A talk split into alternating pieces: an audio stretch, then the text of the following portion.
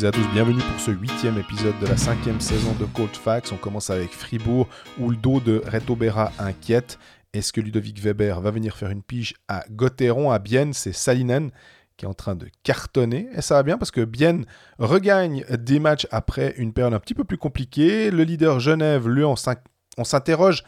On cherche la petite bête play, box play, ce qui est un petit souci quelque part, alors que euh, Genève domine ce championnat pour l'heure. Nos pronostics, on enchaîne avec Ajoie, retour de Jonathan Hazen, positif, malgré la défaite 3-2 après prolongation contre Genève. On aime bien ce qu'on voit d'Ajoie en ce moment, et on termine avec le LHC, qui a euh, sorti un match euh, référence, peut-être, peut-être pas, mais un 6 1 contre Zoug, et avec un nouvel étranger, Richard Panic, en approche. On termine ensuite avec vos questions et un petit, une petite review de NHL 23.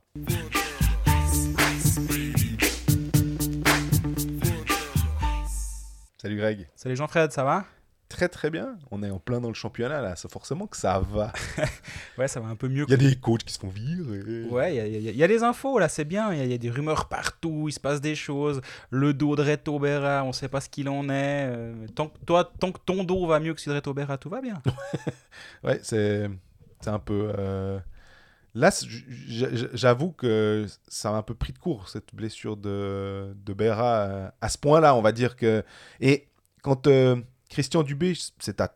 est-ce que c'est à toi qui dit euh, ça peut être deux, trois jours comme. Deux, euh, jours comme trois mois, a-t-il dit, après le match contre Berne. Et toi, tu te dis, si tu es confiant, tu, tu, tu mets pas. T'étais pas dans l'expectation. Enfin, tu, tu mets pas ces, cette timeline un peu. Euh, enfin, c'est pas une fourchette, c'est un râteau, disait Gad Elmaleh, quoi. C'est. Et, et, j'aime pas trop cette. le fait de dire ça peut être jusqu'à trois mois. Et je comprends l'inquiétude finalement, parce que si si tu es sûr, tu dis non, c'est week to week ou bien deux semaines, mais là, le dos. Euh, en gros, il peut se lever un matin puis dire Ah bah non, c'est bon. Ouais, bah, surtout qu'il avait déjà été embêté durant l'été. Euh, il avait déjà eu un problème à ce niveau-là. Puis les gardiens, ben, c'est quand même une position. Ils sont, il est tout le temps à genoux, debout, à genoux, debout, couché, machin. Non, mais le dos, enfin. Bah, c'est presque pas inévitable. Il y a des gardiens qui s'en sortent très bien, qui font une longue carrière et qui après vont très bien. Mais c'est ça peut être chronique d'avoir des problèmes, et j'ai l'impression qu'il y a, y a un problème là pour Reto Berra. À voir comment Fribourg va gérer ça, mais ben, vu qu'on commence par Fribourg euh, aujourd'hui, c'est vrai que c'est une grosse inquiétude. Et on est un peu emprunté pour en parler, parce que bah, il y a cette, déclaration de Christian Dubé dimanche soir qui dit bah, deux jours ou trois mois. Du coup, tu te dis bon, bah, super, merci pour, déjà, merci pour euh, les informations. Nous, on n'a pas grand chose à se mettre sous la dent. et accessoirement, plus qu'accessoirement d'ailleurs, surtout, surtout bah, pour le club, comment tu gères cette situation-là? Parce qu'en fait, tu as ton gardien numéro 1 en qui tu as fait all-in, on va dire, en termes de, de, gestion de tes, de tes salaires. Tu mets un gros salaire sur ton gardien, et on l'a vu l'année passée, il, il, valait chaque centime investi dans Reto Berra, vu qu'il a été excellent en playoff, il a été excellent également. Bref, c'est il a, il a, il a, il a donné ce qu'on lui a, enfin, il a, il a redonné tout, ce qui, tout ce qu'il avait été donné financièrement, on va dire, Reto Berra. Mais là, bah, maintenant, tu as Connor Hughes qui, qui est OK. Franchement, les matchs qu'il a fait en Ligue des Champions, c'était souvent très bien. Ouais, bon, la Ligue des Champions, moi, c'est plutôt le match contre Berne. Alors attends, ouais, ouais. Depuis le début de saison, il a fait, il a fait des matchs corrects, mais le problème, bah, c'est ça la différence entre un gardien correct de National League et Reto Berra qui est un des meilleurs gardiens suisses de National League. C'est que le gardien correct, j'ai l'impression que c'est un sketch des inconnus, mais le gardien il, le gardien il arrête les pucks, il y a un shoot, il arrête le puck. Et, mais correct, je trouve que c'est presque un peu péjoratif vis-à-vis de Hughes parce que non, il, fait, il fait le job. En fait, il fait le job. Il est, il est, il est ok Connor Hughes. Et contre Berne, il a été excellent, mais qu'est-ce qu'on retient? Si tu vois que les buts du match Berne-Fribourg, tu dis oh putain le gardien Pardon pour ce juron, c'était pas prévu. on n'a pas les bips encore. Euh. tu vois que les buts. Tu dis, oh la vache. Bah, surtout le deuxième, le premier, je trouve. Que... Ah, le premier, il a le droit de l'arrêter aussi. Et je pense que le premier, Reto il l'arrête. Alors oui, c'est facile, hein, celui-là, Reto Berra l'aurait arrêté. Maintenant, à chaque fois qu'il y a un étranger qui tire, ouais, dit Domenico, il aurait marqué. C'est toujours un peu facile. de, de, Mais je trouve que le, tir part Enfin, il part dans le côté, il part plutôt vers la lucarne. C'est pas non plus. Euh... C'est pas, pas, un rouleau, je suis complètement d'accord. Hein. Mais après, le but en prolongation vient encore ternir ce premier bah, disons que c'est l'image qu'on garde. C'est ça. Et, pourtant, il a fait des arrêts monstrueux. Franchement, après la première action du match, il y a Chervet qui est seul face à lui.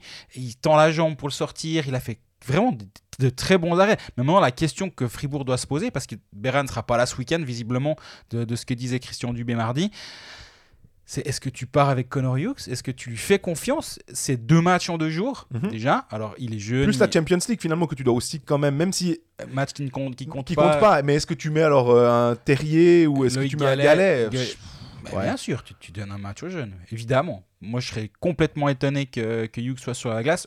Peut-être, hein, peut-être Ouais. peut-être que Christian Dubé dit non, non, mais il a besoin de matchs. euh, Mais quoique, il a pas mal joué en ce début de saison. hein. Ouais, Et ouais. ça, c'est aussi un indice quand même, je trouve, que la santé de Reto Berra, même depuis le début de saison, et il a été tout à fait bon hein, depuis le début de saison, mais c'est un indice. Tu perds le premier match à la maison contre Ambry, le lendemain, tu te rends à Ajoie. Si ton gardien titulaire en qui tu as investi beaucoup d'argent est en pleine forme et apte à encaisser un back-to-back, il va jouer à Ajoie. Même si tu avais promis le match à Connor Hughes, tu dis écoute Connor, on a perdu contre Ambry, Ouais. on peut pas se permettre de faire 0-2 en allant à Ajoie. Bah, si tu mets euh, Reto Berra au repos ce soir-là, c'est peut-être justement qu'il n'était pas encore à 100% au début de saison. Il y a deux, trois petits signaux qui, font, qui, qui- nous font peut-être dire que ça l'embête depuis, depuis le début de saison déjà. Et qui ça s'est pas réveillé samedi matin au retour de Davos, où Davos il était bon d'ailleurs euh, vendredi soir. Mhm. Donc maintenant, faut se projeter. C'est notre rôle. Qu'est-ce que tu fais à la place de Fribourg-Gotteron? Parce, mm, parce que ce week-end-là, il n'y a pas de Reto Berra. Moi, j'ai une solution toute simple. hein. Elle, est simple quand on est. euh, c'est en, en- en- en Amérique du Nord, ils parlent de armchair GM, donc les, Ouais. les, les directeurs sportifs de, de salon, on va Ouais, dire. fauteuil, ouais. bah, là, tu téléphones à Zurich, puis tu dis Coucou, euh, Ludovic Weber, il a sûrement encore une chambre dans la famille à Grelais, est-ce qu'il peut pas venir euh, une soirée, quoi, en gros.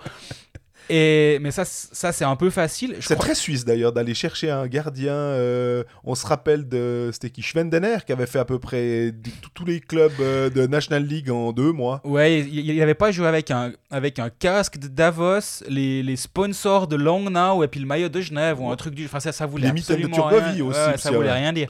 Et là, sans aller aussi loin, l'année passée, euh, le- Genève aussi était allé chercher euh, Dominique Niffler, avait, avait, également dû euh, Ouais. bricoler à gauche et à droite. Et l'option de Genève, c'était ça. C'était on va chercher des bons gardiens de Swiss League, on leur donne un peu d'expérience en haut. Est-ce que c'est la route que va choisir Fribourg-Gotteron? Je ne sais pas. Pour moi, la, la, la route de se faire prêter un gardien elle, de National League est totalement possible, surtout depuis cette saison avec les gardiens étrangers qui sont arrivés, qui grignotent des minutes aux, aux gardiens suisses. Mais en même temps, quel intérêt a Zurich? À la limite, c'est presque le seul club. Zug, ils n'ont pas ce luxe-là, mais, Ouais. mais c'est un club qui est un tiers au-dessus de Fribourg-Gotteron. Ils doivent être au-dessus de ça et dire bon, bah, nous, notre Ludovic Weber, il n'a pas beaucoup joué depuis le début de saison. Ça lui fera sûrement du bien d'aller faire un ou deux matchs avec Fribourg-Gotteron.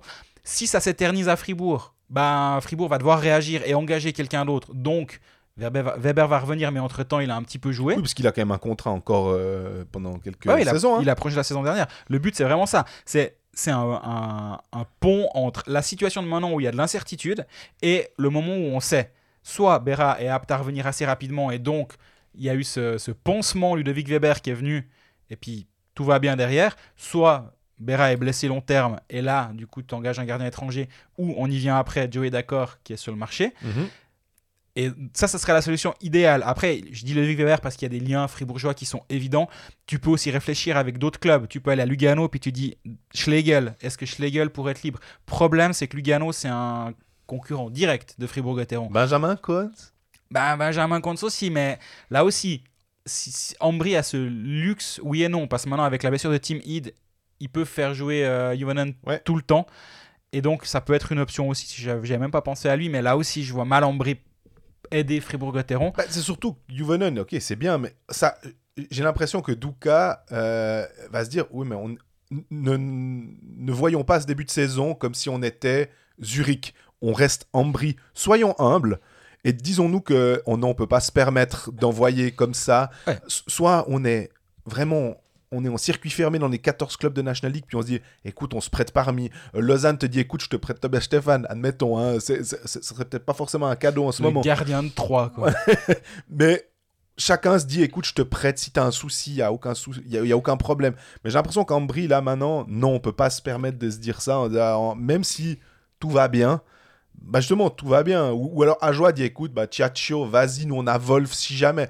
Ça devient là aussi, ridicule. là aussi. Moi, je- moi c'est pour ça que je vois que Zurich comme, comme option dans le sens où eux ont le club prêteur peut y voir un intérêt également.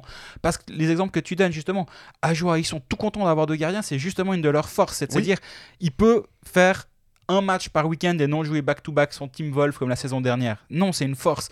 Et euh, Ambry, comme tu dis, bah, finalement, c'est la même réflexion, même si il est blessé et donc euh, peut jouer tout le temps. De temps en temps, lui donner un soir off, ça peut être pas mal. Zurich a très peu joué en ce début de saison, donc Rubec est tranquille. Oui. Et en plus, Ludovic Weber a pas beaucoup joué.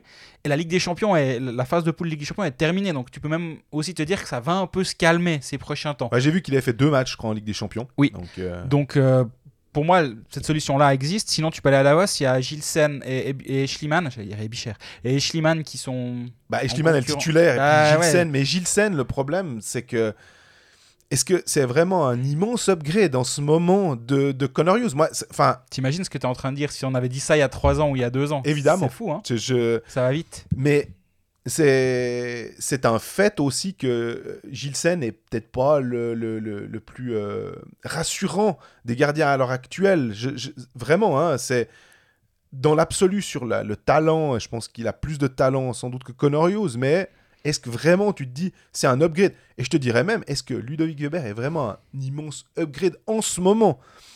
Euh, Alors qu'à la base, oui, euh, je pense que Weber est meilleur que Connor Hughes, mais vraiment, moi je trouve que Connor Hughes, il est pas ridicule. Vraiment pas, vraiment pas.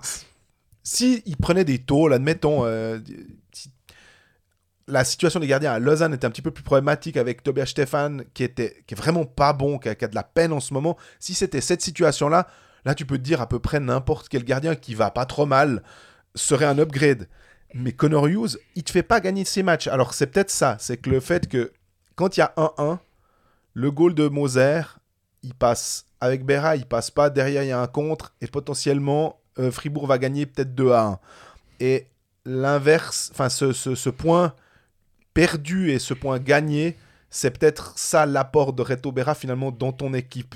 Et, et c'est ce qu'il y avait l'année passée notamment et, les années d'avant aussi. Pourquoi on, disait que Fribourg pouvait pas se permettre de perdre Reto Berra? C'était parce qu'il était à ce point important pour aller chercher, euh, gratter ses points. Je, sais plus, il y a une statistique d'ailleurs. Euh, est-ce que c'est euh, Enaizata qui l'a fait? Est-ce que c'est win above replacement ou comme au baseball C'est goal save above average. Voilà. Combien Et puis combien, combien le, le, un gardien moyen de la ligue aurait, aurait encaissé de goals avec la, la qualité des shoots reçus et combien le gardien en question sauve de buts par rapport à ce qu'un gardien moyen aurait sauvé? Mais il me semble qu'il y a aussi une question finalement de nombre de points que le, le, gardien peut te rapporter et puis que ça, ça peut être un truc, ça, ça, forme une sorte de plus-minus, puis qu'on arrive à du, des fois du 10 et puis que sur la, saison, bah, ton gardien t'a rapporté en gros une dizaine de points. Et j'aime bien cette stat-là, je trouve qu'elle est, hyper intéressante parce que finalement tu peux tenter de quantifier l'apport d'un gardien qui est, pas simple parce que là on, se dit ah bah il a tant de blanchissage on se dit ah c'est bien euh, d'ailleurs, Berra était capable de faire des blanchissages, mais Fribourg prenait peut-être deux, buts et en, et en marquait trois. Et finalement, ils avaient tendance à gagner, entre guillemets, leur match 3-2. Et puis là, maintenant, bah, il y aura peut-être plus un 2-2. Et puis, le, terme que tu aimes bien utiliser, le coin flip, euh, parce que tu vas en prolongation ou au penalty, et eh ben, il est, tu le perds éventuellement parce que tu n'as pas justement ce facteur X qui s'appellerait Berra. Un autre nom qui pourrait être intéressant à sortir, c'est Joey D'accord. Je l'ai évoqué euh, juste avant. Euh, pour ceux qui connaissent pas ou qui, ouais, qui connaissent pas, donc Joey D'accord est le fils de Brian D'accord qui a joué à Ambri Piotta ouais. des années 90. Il est venu faire une pige très courte à Fribourg-Gotteron en 94-95, deux matchs selon Elite Prospect. Toujours se méfier un peu des, des, des, années un peu plus éloignées avec Elite Prospect où il manque de temps en temps des matchs, mais globalement, c'est ça. La, et, du coup, Brian euh, d'accord à son fils Joey, qui est un gardien qui a joué un petit peu de NHL la saison dernière, qui avait été euh, dans l'expansion de, Seattle. Il avait été euh, pris par, les, par le Kraken. Il joue 5 matchs la saison dernière, 34 de AHL. Et surtout, son immense avantage, c'est qu'il a un passeport suisse. Parce sinon, on n'en parlerait pas de Joey D'accord. Mais il a. Passeport ou licence, en tout cas. Mais... Il, est binational sur l'élite prospect américain et, suisse. 26 ans. Il a été mis. Il a passé les waivers en début de semaine. Donc, il est il va être envoyé en Ligue mineure et donc il pourrait se dire, oh, mais finalement en Suisse, je vais gagner un peu plus de pognon que, que ce que je peux faire là-bas. Et l'intérêt, je pense aussi, qui est différent de certains joueurs de champ pour les gardiens, c'est que finalement, de te ramasser des tirs de Granlund, de, de qu'est-ce qu'on va dire, de Lettonen, de Kovar et tout, il y a un super niveau en Suisse. Donc pour un gardien, finalement, d'être un très bon gardien en Europe ou être un très bon gardien en AHL, le chemin vers la NHL, il est pas, il, est moins semé d'embûches que pour un joueur. On va dire ouais, mais attends, habitue-toi aux, petites patinoires et tout. Le gardien, s'il arrête les, pucks, c'est bon finalement. Donc euh, c'est pour ça que en plus du salaire qui est intéressant, beaucoup plus qu'en AHL. Après, ça dépend de la structure du contrat, effectivement. S'il a un contrat euh, one-way, mais je pense que s'il peut être euh, rebalancé comme ça, est-ce qu'il touche son même salaire NHL Mais même. Mais tu vois, tu peux regarder un Magnus Selberg qui, qui, fait justement ça. Il était, il était longtemps en Amérique du Nord, le gardien suédois. Il est venu en Europe, il joue de la KHL. Puis la saison dernière, il a été rappelé par euh, Détroit pour la toute fin de saison. Et cette saison, bah, il est signé à Ottawa. Donc, ce que tu dis est très juste. Et à 26 ans, il, doit sûrement se dire ben, est-ce que je vais avoir plus de chances de me mettre en valeur en Suisse qu'en AHL en tout cas, pas forcément moins. La seule nuance, peut-être, c'est qu'il peut pas être rappelé euh, tout de suite. Ouais.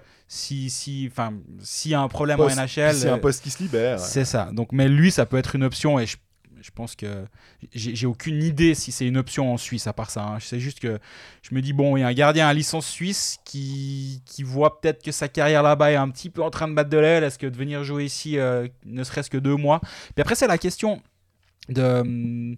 Hum, la, question du gardien étranger ou non, que doit aussi faut finalement se poser Fribourg-Gotteron. Rappel, c'est 10 licences étrangères Gotteron en a, on a, on a utilisé 6. Dans les faits, non, on a utilisé que 5, mais a activé celle de Sorensen. Donc à 6 licences étrangères qui sont utilisées. Qui en a encore pour 2-3 semaines. C'est lui qui l'a dit à, Frank Stettler. En tout cas, j'ai lu ah, ça. Au Freiburg voilà. Il espère être de retour sur la glace dans 2 ou 3 semaines.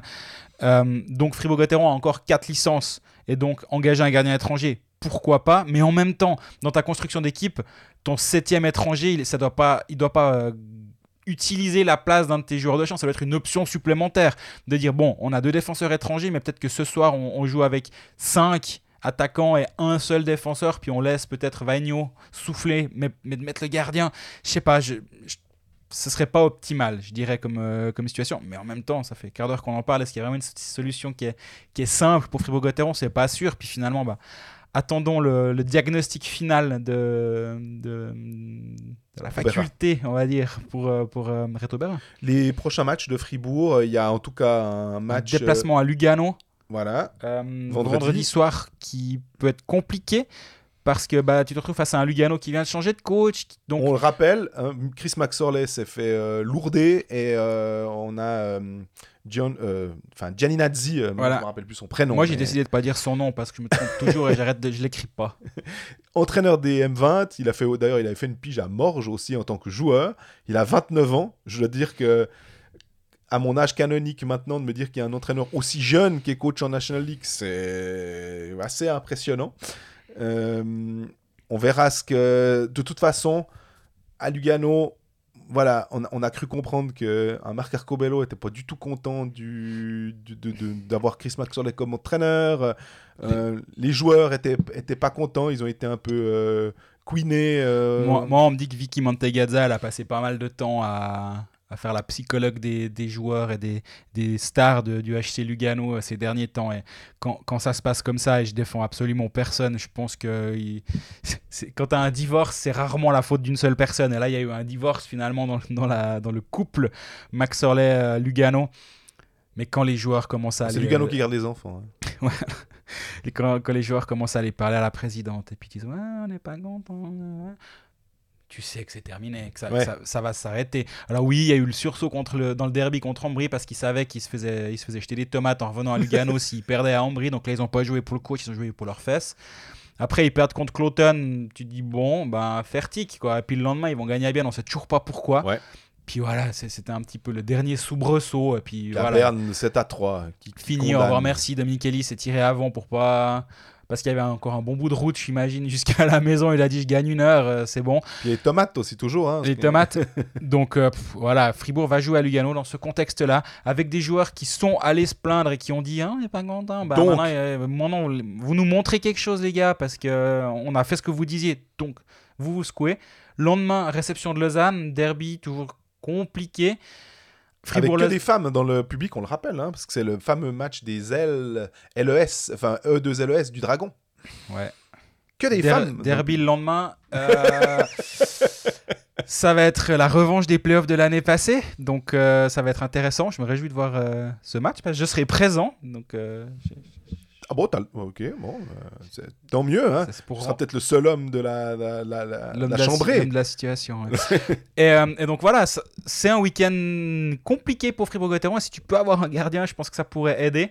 Mais euh, ben, peut-être que d'ici le moment où on sortira l'épisode, on en saura beaucoup plus. Et euh, j'imagine que sur les différents réseaux sociaux ou sur le site de Blick, on aura peut-être des informations.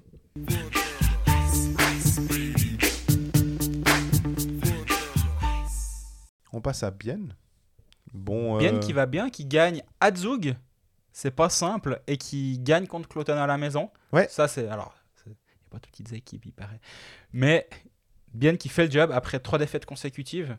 Là, c'est une grosse victoire à Zug. Ouais. Et euh, confirmé le lendemain. Parce que justement, quand tu vas gagner à Zug, puis tu joues Cloton le lendemain, il y a un peu cette tentation de dire Ah, on a déjà fait pas mal de, pas mal de jobs.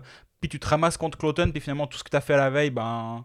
Les Bah, deux- c'est ce que tu disais pour, euh, pour Fribourg, justement aussi, euh, quand tu gagnes contre euh, à Davos et que tu perds contre euh, Berne, mais tu fais quand même 4 points. Exactement. Là, t'en fais 5. Alors forcément, c'est... Mais admettons, tu vas gagner à, à, à Zug euh, après prolongation, et puis que tu perds après prolongation contre Cloton, tu fais quand même finalement tes 3 points. C'est quand même un week-end correct Tout à fait. de, de- de- de base. Alors là, d'en faire 5, mais vraiment la victoire à, à d'aller chercher, euh, grâce à Rayala, euh, cette victoire en... Rayala qu'on n'a pas vu de la soirée, mais c'est qui qui vient marquer le but décisif euh, en prolongation? Bah, C'est lui. C'est c'est étonnant comme genre de match, je trouve, de, de sa part, parce que je, je- je- je l'ai eu vu plus remuant, on va dire. Ouais. Mais au bout du compte, c'est lui qui te gagne le match, donc il n'y a rien à redire en fait. C'est un peu comme Tom Ernest contre Ajoie. où- Bon, je dis pas qu'on l'avait pas vu, hein, mais mais qui- il y a quand même des joueurs qui ont cette capacité à aller chercher les buts quand ça compte. Et Rayala, on, on avait un petit peu mentionné. D'ailleurs aussi, j'avais mentionné Yakovenko en disant que je trouvais que ce serait bien qu'il se réveille un petit peu, peut-être au niveau des buts. Alors il s'est réveillé surtout au niveau des assists et je pense dans l'impact dans le jeu aussi.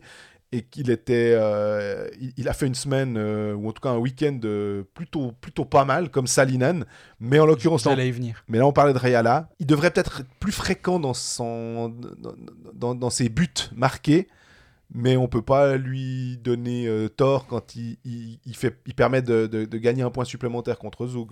Mais là, tu as, sorti le nom que je trouve effectivement à mettre en avant aujourd'hui, c'est Jere Salinen. Je pense que ça doit être la deuxième fois dans l'histoire de, de Colfax qu'on cite le nom de Jere Salinen après, le, Très bon début de saison. hein. ap- après, l'année après lors de son arrivée. On a dit, ah, il y a Jere Salinen qui arrive, voilà. on a sûrement plus jamais reparlé. J'exagère à peu près, j'exagère volontairement. ouais ouais. Mais mais- je pense que ça doit être plus ou moins l'étranger qui, fait le- qui, a, qui a un palmarès. On oublie quand même, hein, mais double champion du monde et euh, double médaillé d'argent championnat du monde, Jere Salinen. Et l'année passée, il fait pas une saison grandiose. Euh, 32 matchs, 11 buts. On rappelle qu'il était pas mal blessé. Mhm. Mais c'est un joueur qui est, qui est vraiment impressionnant et qui est un leader. Alors ça, je crois qu'on en a quand même parlé quelques fois de sa capacité de- d'être un des leaders de cette équipe. Mais là, 9 matchs, 10, 10 points, 6 buts marqués, 4 passes décisives.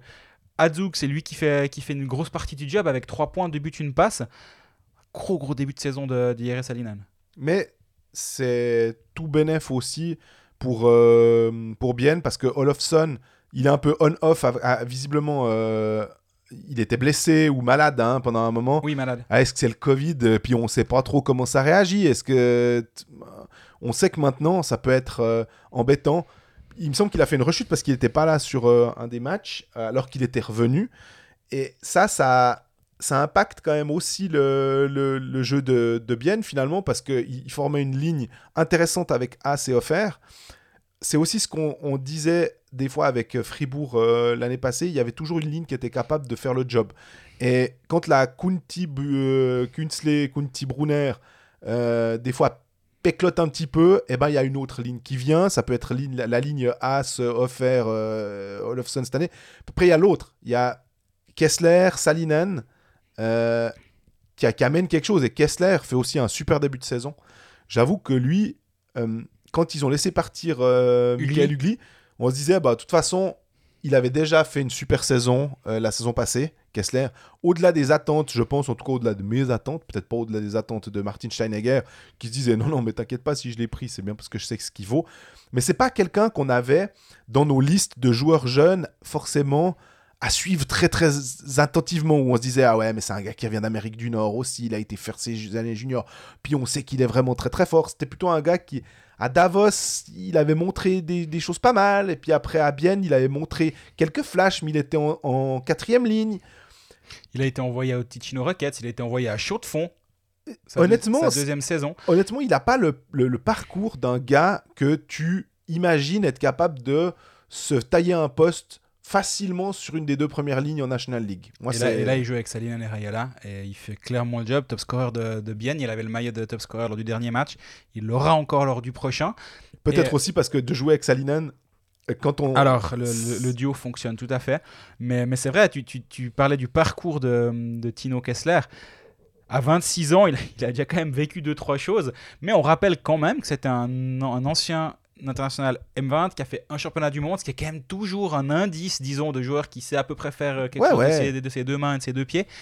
Et, mais là, ce, début de saison, il fait, ça fait plaisir et ça montre aussi que le, le, nez d'être allé chercher à Davos, parce qu'on parle souvent de, du fin nez de Martin Steinegger et de pas surpayer, c'est souvent un peu moqué ou caricaturé.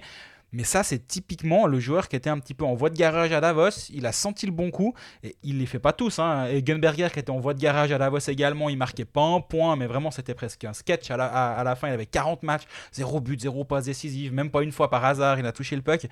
Et euh, il, va, il va à il explose. Lui, il vient à Bienne, je ne parlerai pas d'explosion, mais il fait 21 points dont 10 buts la saison dernière. Là, il est déjà à 11 points en 9 matchs. Il fait 21. Je, pensais qu'il avait presque tapé les 30 points. Mais non, il a 21 points, mais bon, j'ai les stats sous les yeux, c'est plus facile. Ouais, ouais, non, non, mais c'est. Honnêtement, de ce qu'on s'attend, de ce qu'on attend de lui à la base, de faire déjà 21 points pour ça, c'était que du bonus, finalement. Mais pardon, je t'ai coupé. Non, non, vas-y, vas-y. Euh, non, non, c'est qu'il est et, là, il est sur des. Oh, alors, il va pas faire 50 points, je suppose. Ou alors, sinon, vraiment, euh, waouh! Euh, mais ne serait-ce que déjà d'atteindre le plateau des 20 points, c'est super. Je pense qu'il va quand même gentiment améliorer ces, stats-là. S'il passe à allez, 30-35, quand, quand, tu sais ce que tu, que tu as avec euh, Tino Kessler, franchement, dans le genre je ne veux pas dire bargain player parce que je connais pas son salaire, mais là aussi, c'est plus un truc, tu te dis, bah, vu les, conditions, vu son âge, vu son pédigré, le truc, il ne touche pas autant que euh, peut-être un Baumgartner ou un Marco Lehmann à, Berne, sans doute. Et il peut te rapporter euh, bien des dividendes au-delà du, rapport qualité-prix. C'est surtout que bah, tu as quelqu'un qui est, qui est bon en ce moment, quoi. Et c'est super. Ce qui est absolument euh, remarquable aussi dans la victoire de Bianazug, c'est quand tu regardes l'alignement, parce qu'il y, a encore Brunner qui était absent. Mhm. Et oui, parce qu'ils ont eu le Covid en plus. Voilà, exactement. Froidevaux était pas là, Brunner était pas là. Ils ont, ils ont, eu, ils ont eu deux trois, deux, trois trous à combler dans le line-up. Et t'as un Jérémy Berchi qui a joué, t'as Ramon Tanner, Matteo Reinhardt qui jouait à la place de, de Brunner. Euh, Kunsley était pas là. Bref, ils vont avec un, avec un contingent.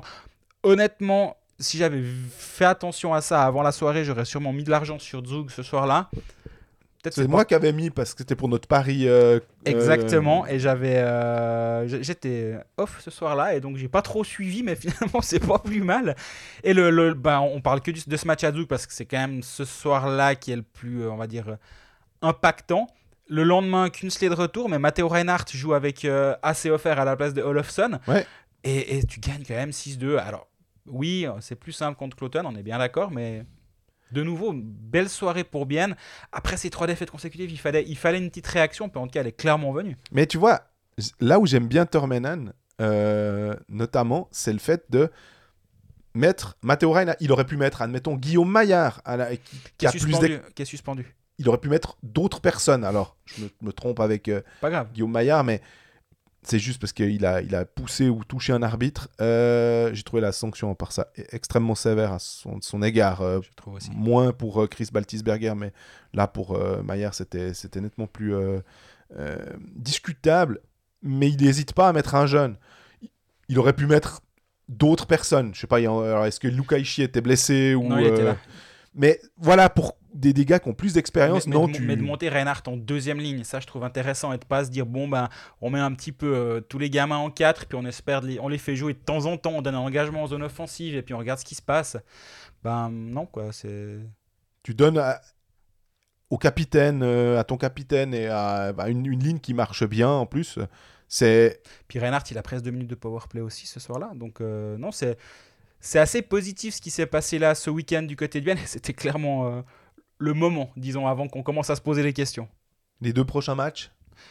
C'était le bon moment, justement, la- le déplacement à Ajoie pour un derby qui est quand même toujours euh, haut en couleur euh, face au HC Ajoie. Puis ça, c'est samedi soir. Réception d'Ambry dans le Game of the Week, qui a été nommé Shame of the Week par euh, les fans du CP Berne euh, lors du match euh, Fribourg-Berne. Ils sont bons sur les jeux de mots, hein, ils sont presque aussi bons que toi. Match de la, la semaine qui fait pas vraiment l'unanimité parmi les fans, visiblement, et on, est de cet avis, je crois. Oui, mais c'est pas le, c'est plutôt l'horaire finalement. Ouais, absolument. C'est comme tu l'avais mis aussi dans un, dans un papier 18 heures. Tu joues à 18, bien sûr. Mais admettons, ou, ou 16, ou 16, 30, enfin, c'est vraiment le truc pour que les familles puissent venir, et là, ça aurait été bien vu, mais bref. Et donc, réception d'Ambry pour le Game of the Week. Pas simple, hein, euh, un Ambry qui va bien, mais là aussi, tu, il y a le déplacement en, en Ajoie quand même. Tu, tu- tu dois sortir de...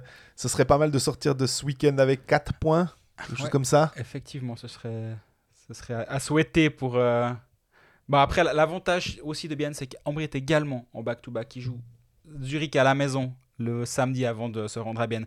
C'est pas comme euh, la semaine précédente où Lausanne était en back-to-back contre Zurich, Ouais, alors que Zurich avait congé la veille et donc avait eu un jour off. Enfin, ouais vers même plusieurs même, même jours. plusieurs jours off. Là, au moins, c'est, euh, c'est à- on va dire, à égalité sur ce plan-là.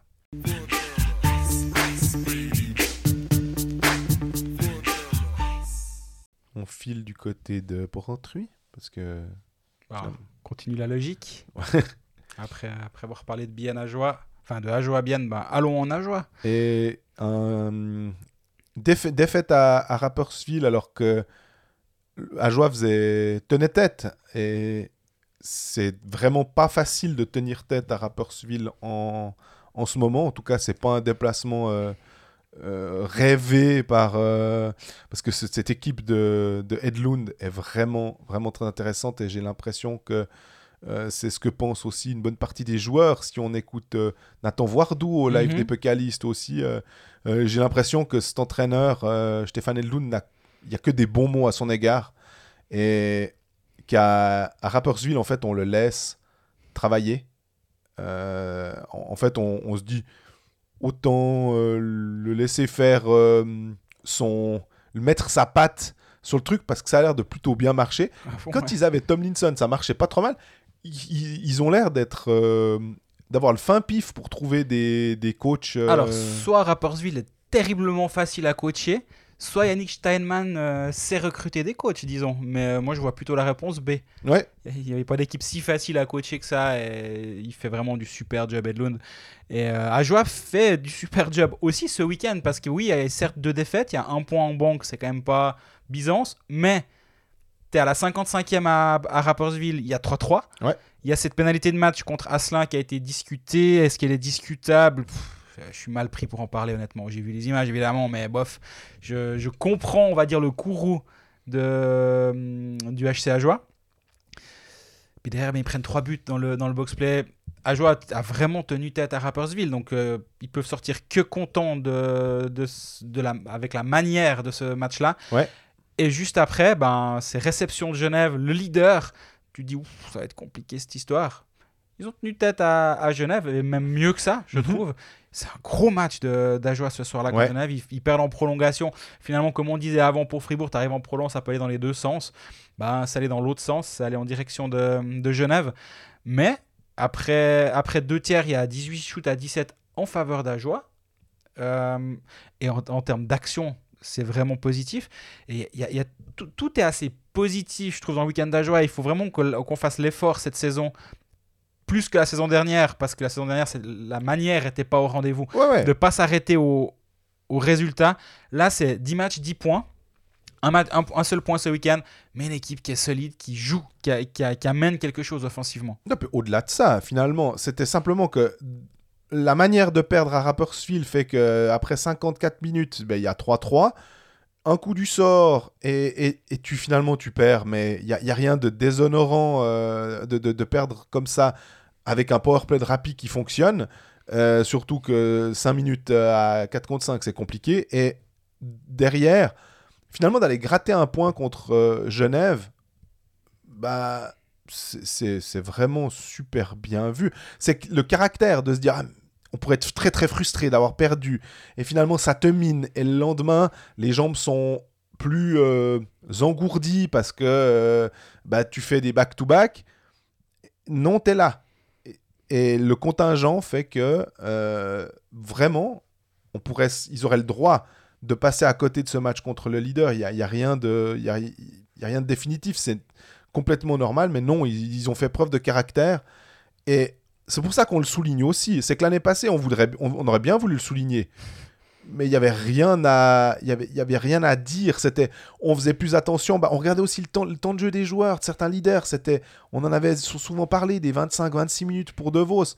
Quand tu n'as pas ça sur tes attaquants, puis que tu peux les utiliser mieux, euh, que l'équipe est peut-être un petit peu mieux construite, que le système de jeu fait que tu offres un petit peu moins en étant plus, euh, plus passif en, zone et, en, étant un peu plus recroquevillé devant ton, devant ton gardien. Tu as Frédéric Gauthier, je crois, qui fait un très bon match euh, contre Genève. Voilà, il y, a deux, trois petites pièces. Il y a le retour de Jonathan Hazen qui forcément amène aussi, je pense, forcément quelque chose sur la glace, mais ça insuffle aussi un côté un vent de fraîcheur euh, à Ajoie. c'est une des stars de l'équipe, euh, Jonathan Hazen. Donc forcément, de le voir de retour, ça, ça, met des sourires sur un petit peu tous les visages. Bah, surtout, Hazen, sur les deux buts d'Ajoie, il a deux passes décisives. Donc on se posait la question la, saison la semaine dernière, comment, euh, comment allait être euh, réintégré dans cet alignement? Est-ce qu'il allait être directement remis avec Phil Michael DeVos ou pas? La réponse a été oui. Et un match, deux points faut, c'est ça, c'est toujours le, premier match, les papillons dans le ventre, etc. Maintenant, il va falloir qu'il retrouve gentiment le rythme. Asselin n'était pas là du coup dans le match 2 euh, contre Genève, mais Bakos a joué les deux matchs du week-end. Il y a des options pour Philippe Echan actuellement. Mais le, retour de, Jonathan Hazen va faire du bien et va, vraiment aider, je pense, cette équipe d'Ajoie. Et tu l'as dit très justement, le match de Gauthier, de nouveau, euh, on, pouvait se poser des questions. Moi, je ne sais plus si je l'avais dit ou pas, finalement, euh, en avant saison. Quand il a signé, on m'a un peu dit tu verras, patinage, euh, franchement limite. Je me demande si ce gars, il a, il a la personne, ma personne de contact m'a dit Je me demande si ce gars, il a le la, Coup de vitesse, patin National La hein. vitesse pour jouer en National League et être dominant dans cette ligue-là.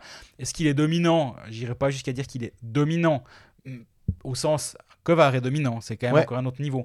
Mais c'est un gars qui gagne ses engagements, ça c'est le point Jean-Frédéric de Beta a été atteint.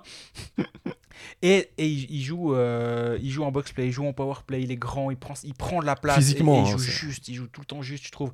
Donc euh, cet engagement, c'est aussi quelque chose à mettre au crédit de, de Julien Vauclair qui a, qui a eu fin là aussi d'engager Frédéric Gauthier. Puis maintenant, bah voilà, avec euh, les Undertour, Gauthier de retour, les deux défenseurs étrangers qui vont bien en ce début de saison. Alors, TJ Brennan, là aussi, pour l'instant, euh, le Duc, Gauthier le Duc, je suis un peu plus euh, partagé, mais TJ Brennan, euh, c'est aussi parce qu'il était là la saison passée avec TJ Brennan. On se souvient de lui à Turgovie.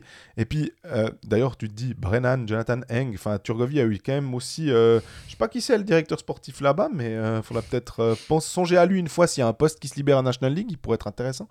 Et Brennan fait, du bien.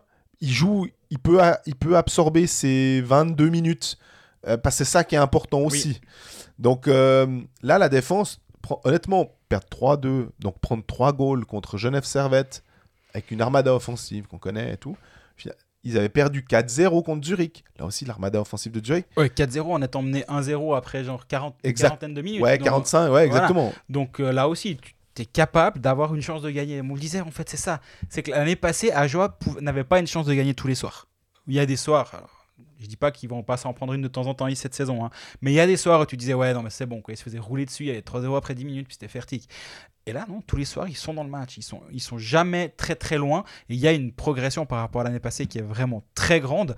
Et euh, ben, Mm, il n'y a qu'une dizaine de matchs. Voilà, c'est Le- vrai qu'il va falloir. Le gros truc, ça va être. euh, Ça, ça intervient maintenant, en fait. Là, quand les matchs s'enchaînent, on va dire jusqu'à, jusqu'au mois de novembre, là, quand on, a, on va arriver à 20, 25 matchs de championnat, c'est ces 10-15 matchs qui viennent où, là, ça peut être vraiment des fois long. Exactement. Mais pour l'instant, tout, se passe quand même bien. Et la réception de, de je pense que l'énergie au niveau de- des pattes, là, ça va, ça va aller. Ce, ce genre de derby, c'est jamais trop, trop compliqué. Mais il y a le match à Lausanne Oui, vendredi. vendredi. Et bah, deux gros matchs pour le HC Ajoie. ce- Bon, aime bien jouer à la Vaudoise Arena. Ils Oui. ont deux, trois bons souvenirs là-bas, même si l'année passée, ça s'est pas forcément bien passé. Il y a eu, il y a eu un, un- de tête, un 2-0 contre, euh, contre Lausanne qui était pas. Ouais. Qui était un, un assez. Un bon match d'Ajoie vu les circonstances de la saison dernière. Mais voilà, Lausanne en face va devoir aussi prouver que ce qu'ils ont fait contre Zug, c'était pas un feu de paille. Donc, euh, déplacement difficile, surtout avec dans un coin de la tête la réception de Bien le lendemain. Jouer sport, un jeu de la loterie romande. Et voici, bienvenue au Circus Coldfax, les deux clowns qui ont euh, réussi à vous faire perdre beaucoup, beaucoup d'argent. Euh, est- Catastrophe de Ouais, on, on est désolé là pour le coup, euh, mais ça me fait toujours sourire aussi de voir que. Alors, les gens sont très prompts à, à dire quand on se plante, hein, allez, allez, quand, quand allez. on fait 2 sur 2, ça c'est silence. hein. Mais là aussi, on a l'habitude, c'est normal et on accepte euh, absolument euh, la critique. J'ai jamais reçu un message pour me dire pas mal ton pronostic d'avant-saison, là t'avais bien vu. Par contre, les, messages pour dire ouais, t'avais dit cette équipe 12, ils ont fini 8. Ah, Uh-huh. Oui, alors ah, on se rappelle que des échecs. Ça, ça, alors on est habitué. En termes d'échecs, euh, c'était, t'avais, t'avais choisi Lausanne à Langnau. Euh, t'avais même pris avec le handicap ou Oh, bah, j'étais confiant. Voilà. Et puis, j'avais pensé que Zug ne perdrait pas euh, deux matchs de suite. Ils en ont même perdu trois puisqu'ils ont été battus à Lausanne assez nettement. Donc, euh, on s'est bien planté. Euh, et cette euh, semaine, on va essayer de se refaire. Alors, Bah ouais, ouais. Moi, j'ai pas envie de m'entêter avec Lausanne HC, mais quand je vois que Lausanne doit prouver quelque chose, on met 6 à il y a une sorte de bonne vibe autour de Lausanne HC. La réception d'Ajoie, je me dis, bon, bah, j'en parlais juste avant, c'est un gros match pour Ajoie le lendemain contre Bienne. Tu peux avoir un peu tendance à lâcher l'affaire au bout d'un moment si ça se passe pas très très bien. Puis en même temps, je viens de dire qu'ils sont tous les soirs à- au contact. Donc on est vraiment mal pris avec ce match, ou bien? Mais honnêtement, c'est le seul qui me. où je peux voir quand même un truc qui peut être euh, de valeur, euh, comme un, un Lausanne avec euh, le handicap. Parce que Lugano-Gotteron, euh, on a parlé avant dans la partie sur Fribourg, compliqué avec le changement de coach de Lugano. En plus, c'est à Lugano, donc vraiment, j'ai pas envie de toucher ça. Rapperswil Davos, deux équipes qui vont pas si mal que ça.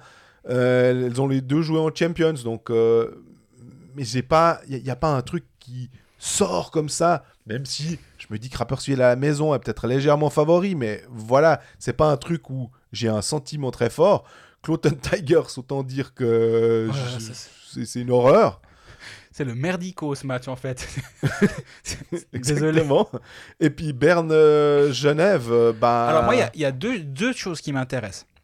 On en reparlera après de Berne-Genève, mais Genève va pas finir par gagner les 50 derniers matchs de saison régulière. Ils vont, ils vont forcément en perdre un tôt ou tard. D'ailleurs, c'est même bien parce que comme ça, ça permet de resserrer un peu les boulons. Voilà. Du coup, Berne est une équipe qui va pas si mal. Le Di Domenico Caoun aussi, on en parlera un petit peu plus tard euh, dans la, la partie sur Fribourg-Gotteron. Ça marche quand même vachement bien, même s'ils n'ont pas été. euh, Non, on en a parlé de, de Kaoun la partie sur Fribourg, on en a parlé avant. Je me suis paumé. Euh, on n'en a pas parlé du coup, mais euh, Dynamico Caoun, ça marche vraiment, vraiment bien, même s'ils n'ont pas eu de succès. Berne va être à plus de 2,5, je pense, dans un match comme ça. Ça peut être intéressant. Et tu l'as dit avant, Lugano-Fribourg. Fribourg va aller à Lugano contre une équipe qui doit se refaire avec un gardien numéro 2 probablement. Connor Hughes devant le filet. Moi, j'aime bien la, j'aime bien la cote euh, potentielle. Et là, je l'imagine vers les 2 et quelques. Et à ce niveau-là, ça peut m'intéresser. D'accord. Bah en fait, voilà nos, nos tendances. On, vous, vous saurez tout ça euh, vendredi. Ouais, puis le graphiste euh, mal réveillé que je suis essaiera de mettre les bons logos cette fois, pas, pas de faire parier euh, sur Zug en mettant le logo de Zurich. Mes excuses. Pas de souci, mais ce sera vendredi euh, en- dans la matinée en fait. Jouer sport, un jeu de la loterie romande. On passe au leader incontesté de cette National League, Genève Servette.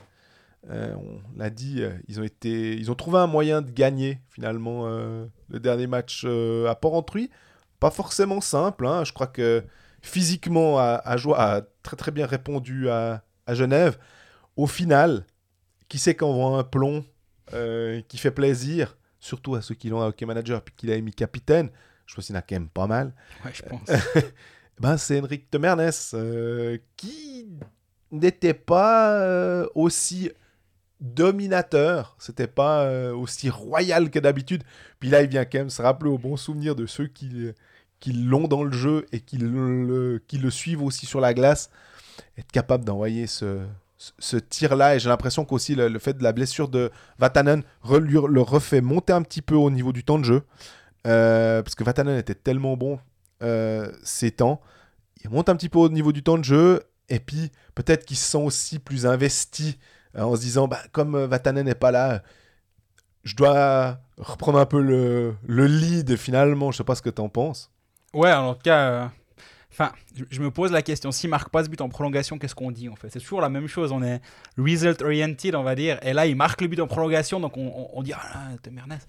Mais ouais, il, il est pas aussi flamboyant qu'au tout début de saison. Mais en même temps, on a, on a arrivé à un standard, on attend un standard de sa part. C'est le meilleur défenseur de la, la ligue depuis quelques saisons. Donc, euh, Exactement. Mais non, moi, en parlant de standard qu'on attend, un standard minimum, moi, Linus marque 10 matchs 6 points, Temor Atikanen 10 matchs 5 points.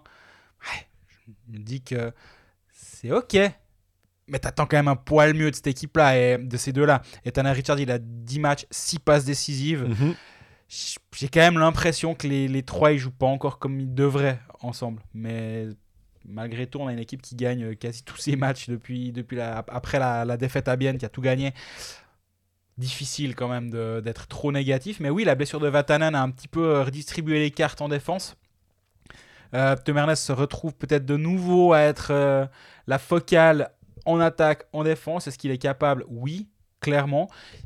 Mais il joue 26 minutes, euh, presque 25 minutes contre, euh, contre Ajoa la, veille, euh, oui, la veille. Il joue presque 30 minutes contre Zurich. Il a 29 minutes 11.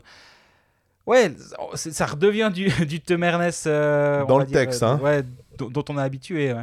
Et puis, on se dit que c'est peut-être des fois mieux qu'il ait que 24 minutes aussi, simplement pour lui, parce que si tu enlèves, ou, ou- ou des fois même, il, il était, je ça reste le joueur le plus utilisé de National League, qui a le plus haut temps de glace. Mais si tu es à 24 minutes 30 ou 25 minutes à la place de 27-28, et c'est toujours ces minutes-là que tu multiplies par une cinquantaine de Mhm. matchs que tu as en moins. Donc, euh, et qui, peut, tu peux éviter des blessures sans doute. Enfin, et surtout, Vatanen euh, comblait parfaitement en fait le. le- le- Quand, quand tu n'avais pas Thomas sur la glace, tu as Vatanen. Tu voyais pas forcément une immense différence, étant donné que Vatanen était, était tellement bon en ce début de saison. Euh, de la même manière que tu dis que euh, Artikainen et Omark sont, sont peut-être pas là où on les attendait, mais comme les autres lignes marchent bien, c'était un peu de la même, euh, la, même façon à Fribourg la saison passée, où quand la ligne de Motet était moins forte, quand ça arrivait de temps en temps, et c'était OK, et ben la troisième ligne sortait, on avait un marchand qui brillait, ben là on a un Praplon qui marche bien, on a un Phil Poula qui est super, Miranda, Winnick, etc. Enfin, il y a, là où l'abondance de talent, finalement, euh, est, hyper utile. C'est pour ça que tu as aussi cette profondeur de, de, contingent. C'est que, justement, ça permet de minimiser les, je vais dire, les, pas les pertes, mais ça permet de, de, minimiser quand l'impact de certains est, est, moins, est moins important sur certains matchs. Ouais, C'est exactement ce qu'on disait, je crois, avant la saison. C'est qu'en fait, oui, il y, a- il y a énormément de, de joueurs et oui, il y aura des mécontents. C'est une évidence. En fait, ça ne peut pas être autrement. Absolument. Mais tant que tu gagnes, ça va bien se passer. Et là, moi, j'ai l'impression que chaque semaine, on en parle. Mais Bertadja, il a une passe décisive depuis le début de la saison. Je suis quand même, je suis quand même toujours en train de me demander euh, où on va aller avec cette histoire. Et euh, c'est quand même. Lui fait partie des mécontents, j'imagine. J'ai pas d'informations à ce, niveau-là, mais il doit quand même faire partie des mécontents. Va falloir gérer ça à un moment ou à un autre quand même. Tu. Alors. C'est du armch- armchair GM, comme tu disais, hein, du, manager de fauteuil. Euh, Ça tombe bien, je suis, dans un fauteuil confortable. Est-ce que un Bertadia, tu t'es Margauchi, tu fais bon? Visiblement, erreur de casting à, l'heure actuelle. Attention, hein, on est 10, Dix matchs. 10 matchs. Mais matchs. tu l'as signé 5 ans, voilà. Est-ce que, est que mentalement ça joue pas? Est-ce qu'on on s'imagine que un retour à Lugano est possible? Ouais, non, non. je- En faisant un échange avec un autre joueur, évidemment, hein, parce que sinon ça devient compliqué. Ouais, ouais. À, cause de la longueur du contrat, c'est bien pour ça, parce que tu peux pas racheter ces années-là, ça devient, ça devient débile. Enfin, c'est euh, hormis un échange, un prêt, un truc, je vois pas, mais Je, je, je- je ne sais pas. Je- Pour l'instant, je me dis juste que Bertadia rendra service à un moment où il y aura un blessé ou l'autre et Ouais. qu'ils seront peut-être tout contents de pouvoir euh, le faire jouer un peu plus haut dans l'alignement, le mettre un peu plus en power play, le mettre dans de bonnes conditions. Et donc, finalement, c'est plutôt un, un luxe qu'a Genève Servette. Et au contraire, je pense que qu'il qu'il puisse en profiter plus tard, tant mieux. Tant que le joueur le, le vit bien, si jamais. Enfin, si, si, si ça continue à être comme ça, disons. Par contre, j'ai eu des informations pour. Enfin, non, j'ai une absence d'informations pour Vatanen, mais toujours pas d'informations. Mhm. Il voit le médecin ce mercredi. Donc, ça traîne un tout petit peu cette histoire. Donc, pour- par rapport à- au match de ce week-end, on peut se poser la question est-ce qu'il sera sur la glace? On reste en défense à, à Genève avec une question de Loïc Glana. Bonjour les gars, je trouve que Marco, Ma- Marco, Marco Maurer est plus mobile et plus vif que les autres saisons. Voilà peut-être une explication à son très bon début de saison. Et vous en pensez quoi? Il marque des goals, Maurer, alors qu'il n'est pas censé être là pour ça. hein. il est plutôt censé être un, un- un défenseur qui éteint les, les, les offensives adverses. Euh, là, c'est que du bonus finalement. C'est, Oui, alors les buts, c'est plutôt. Du coup, on en parle parce qu'il a mis de temps en temps un but, mais c'est vrai qu'au-delà de ça, et je trouve que la question de Loïc est très juste, il fait un bon début de saison et il a été un petit peu décrié quand, à son retour à Genève. Il faisait pas l'unanimité. Je pense pas que nous, on se disait, euh, mon Dieu, quelle signature incroyable d'avoir fait revenir Marco Non, Maurer. mais alors par contre, je pense qu'on se disait que c'était, ça faisait tout à fait partie des signatures euh, de ce genre de défenseur défensif. Il y en a, euh, comment dire, sur qui tu peux compter. Mhm. Il y a, il n'y en a pas 50, hein, mais quand on a vu Kadona ou Adzug en disant, bon, bah, à part les, les, euh, comment dire, ces problèmes euh, quand il attaque les, les gens à la tête ou qu'il fait des grosses charges qui sont, qui sont pas belles, mais sinon, dans l'absolu, ce genre de Alors, défenseur. à part quand il déconne, il est, il est super. Il déconne souvent. Non, mais en l'occurrence, ça va. Et ça, c'est c'est ces défenseurs-là qui, qui sont une denrée peut-être pas forcément rare, mais moi, je pourrais classer un Valentin Pilet dans un, un moule défenseur physique que, que tu as. Euh, Fabien Eldner, un défenseur physique aussi, ou, une forme d'Aurélien Marty, défenseur physique que tu as. Il y en a quelques-uns et ils sont, ils sont rarement inutiles dans ces équipes-là. Parce que justement, euh, tu peux pas avoir euh, si Tom Ernest ou bien si Le Coultre ou bien euh, euh, si Radgeb. Il faut aussi des, des types qui peuvent t'amener quelque chose un peu plus solide défensivement puis qui ont, qui ont du poids finalement. Au- au-delà de mettre des gros checks, enfin, que tu peux difficilement bouger devant la cage aussi, simplement parce que. Moi, je le trouve, je le trouve aussi très, euh, comment dire, calme avec le puck. Et euh, je, le trouve vraiment euh, efficace, Marco Maurer. Pas seulement défensivement, parce que défensivement, il fait clairement le job, mais aussi, je, trouve qu'il manage bien le, puck quand il l'a sur la palette. C'est pas, c'est pas d'instinct, c'est pas le défenseur que tu te dis, j'ai envie qu'il ait le puck sur la palette. Mais, mais il fait clairement, clairement le job. Et euh, pour l'instant, moi, c'est, je trouve j'ai rien à redire sur Marco Maurer. Effectivement, il est. En fait, c'est- presque un peu comme, comme l'arbitre. Si tu le vois pas, c'est qu'il a fait un bon match. Et là, bah, Ma- Maurer, des fois, tu le vois parce qu'il marque un but, mais le reste du temps, bah, justement, tu dis ah bah Pas, de, pas trop de pénalités, euh, c'est- toujours ça en fait qu'on attend de ce genre de défenseur aussi. exactement. Puis bah là, il, il joue son, son quart d'heure par match, il joue plus de deux minutes par match en box play.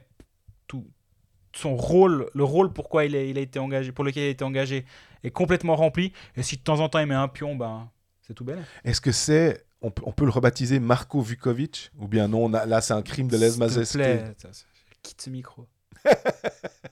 Non mais, hein, t'es Non, je suis plus là. Non, quand même. Il- Non, non, non, tu peux pas faire ça. Non, non, je refuse. Je refuse d'être associé à ça. Après, il y a le box-play, effectivement, on vient, d'en parler avec Marco Maurer. Ça peut être, si on cherche un petit quelque chose, ils sont à moins de 80% de réussite au box-play, c'est en dessous de la moyenne de la ligue. Tu te dis, là, il y a peut-être un petit quelque chose à les gratter si on doit voir un peu de, de potentiel d'amélioration. Le powerplay est à 22%, même si je le trouve pas, pas fantastique, mais les statistiques sont OK. Le- la réussite est OK. Le box-play, un peu moins de 80%. Là aussi, il y, a- il y a un petit peu mieux à faire, mais là, on pinaille vraiment, vraiment. J'ai beaucoup aimé le, le match contre euh, Zurich. J'en attendais pas mal parce que, bon, déjà, tu l'avais bien vendu aussi. euh, C'était le match qui était en, en direct sur Blick en, en l'occurrence, mais il était euh, vraiment de qualité entre deux équipes qui jouaient au hockey. Euh, Winnick qui vient marquer le but décisif en tout début de, de troisième tiers. C'était du. Un, comment dire, un bon, euh, une bonne publicité pour le, le hockey suisse. D'ailleurs, à part ça, en parlant de publicité pour le hockey suisse, euh, un peu rien à voir, mais le- la Finlande retransmet des matchs du championnat Ouais, ils suisse. avaient quoi. vendu des, des- des droits à l'étranger. C'est c'est assez dingue. Et comme euh, bah, il y a à peu près toute l'équipe nationale de, de Finlande qui est, qui est en Suisse, je peux comprendre que de voir un match, euh, si je prends le Genève-Zurich, entre Lamico, Lettonen, euh, Filppula, euh, Vatanen. Artikainen, euh, voilà, Vatanen, oh, bah, t'as t'as de quoi voir si t'es un, un, un supporter finlandais qui a envie comme ça de se sortir la tête de la SM Liga puis qui veut aller voir un peu ce que font les, les meilleurs représentants hors NHL, on va dire. Euh, je trouve ça assez, assez chouette de, de- que, que- que la Ligue suisse ait ce, cette Ce exposition. rayonnement à l'international. Voilà, on a l'impression que. on- on parle Allez, on, veut être encore un tout petit peu négatif. Allez, un petit peu. Mo- moyenne de spectateurs 5497. C'est juste, à part ça, ouais. Euh, Il y a Euh, eu un peu plus que 6000 dans le match contre Zurich, donc c'est gentiment en train de venir. Et les Genevois, là, c'est bon, vous allez au match? Ouais, enfin, Si, ceux qui, si quelqu'un nous écoute et ne va pas voir les Genève Servette à la maison, va m'expliquer. Hein. Vraiment. Et c'est pas, euh, c'est pas survendre cette équipe que de dire qu'elle produit quand même un, joli jeu. Quoi. C'est... On, l'a dit en début de saison, en tout cas sur le papier, elle était hyper alléchante. Ça, ça- ça se confirme sur la glace. C'est pas forcément les Harlem Globetrotters, hein, on est bien d'accord. Il y a encore du, euh, comment dire, des choses à revoir. Tu, tu, dis, tu parlais de la relation avec euh, Artikainen qui mériterait encore, mais quand Marc met le pied sur le, le puck, enfin, c'est le genre de truc. Tu veux voir ton équipe gagner, puis si en plus tu as deux, trois choses intéressantes à, qui sortent de l'ordinaire, euh, il y a quand même des jolis buts qu'on a vus euh, cette saison du côté de Genève et ça mériterait bah, une patinoire, on va dire quoi. si c'est pas 100% pleine, en tout cas 95%, il me semble. 7135 places dans, la, dans les, dans les Mais oui, vénérables Vernet. Du 6009, du 6008, ce serait déjà pas mal. Donc ça. voilà, c'est la réception de Cloton pour le derby des aéroports euh, samedi. L'aéroportico. Voilà. Donc, euh, allez, il faudrait quand même qu'il y ait un peu de monde. Bon, soir-là, là- parce que là, tu as le leader. T'as- Il y a une belle équipe, il y a, il y a tout pour que cette patinoire soit pleine. Est-ce que ce match de, contre Cloton, ça peut être un- une, une- une brossée ou justement tout le contraire de penser qu'il y a un écart comme ça euh, entre les deux équipes et que finalement ça va pas se passer aussi euh, facilement que ça pour Genève Ouais, bah, ils ont eu un petit, je voulais dire, un petit petite piqûre de rappel, un, un booster euh, en allant à, à, à pour le match contre Ajoie. que Il y, a- il y a des matchs qui sont peut-être pas forcément si simples et qu'il faut les prendre au sérieux. Vaccin bivalent pour, euh, pour Genève.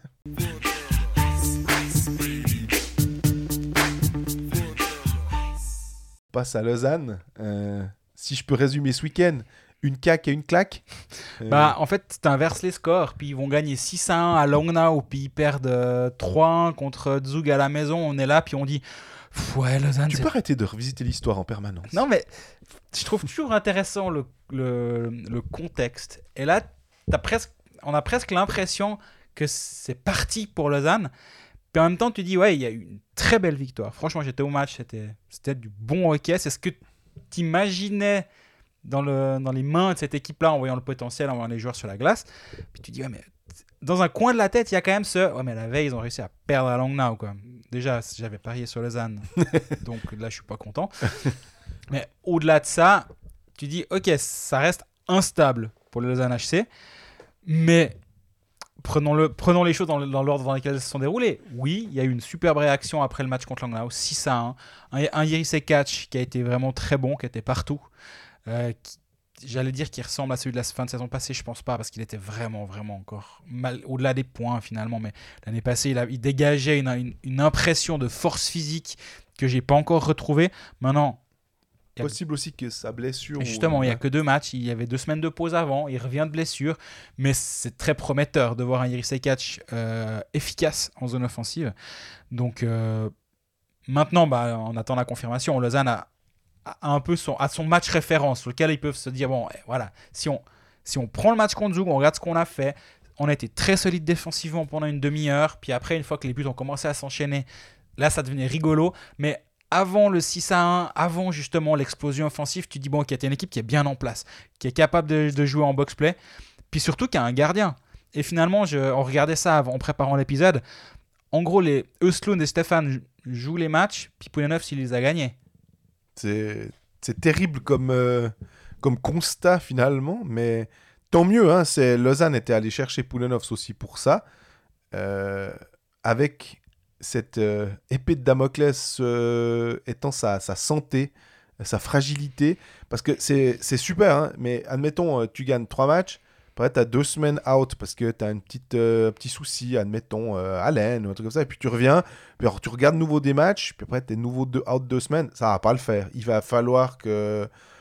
Et, et compter sur lui. Et si tu dois le faire, entre guillemets, surjouer alors que tu voulais une sorte d'alternance, peu importe, hein, peut-être avec euh, du 50-50, du 60-40, mais que tu te retrouves à faire du 100-0, je pense que c'est pas la bonne solution et c'était pas ce qui était envisagé à la base. Donc, euh, moi, ce que j'ai retenu de, cette victoire contre Zug, c'est un super Poulenov, effectivement, qui tient le.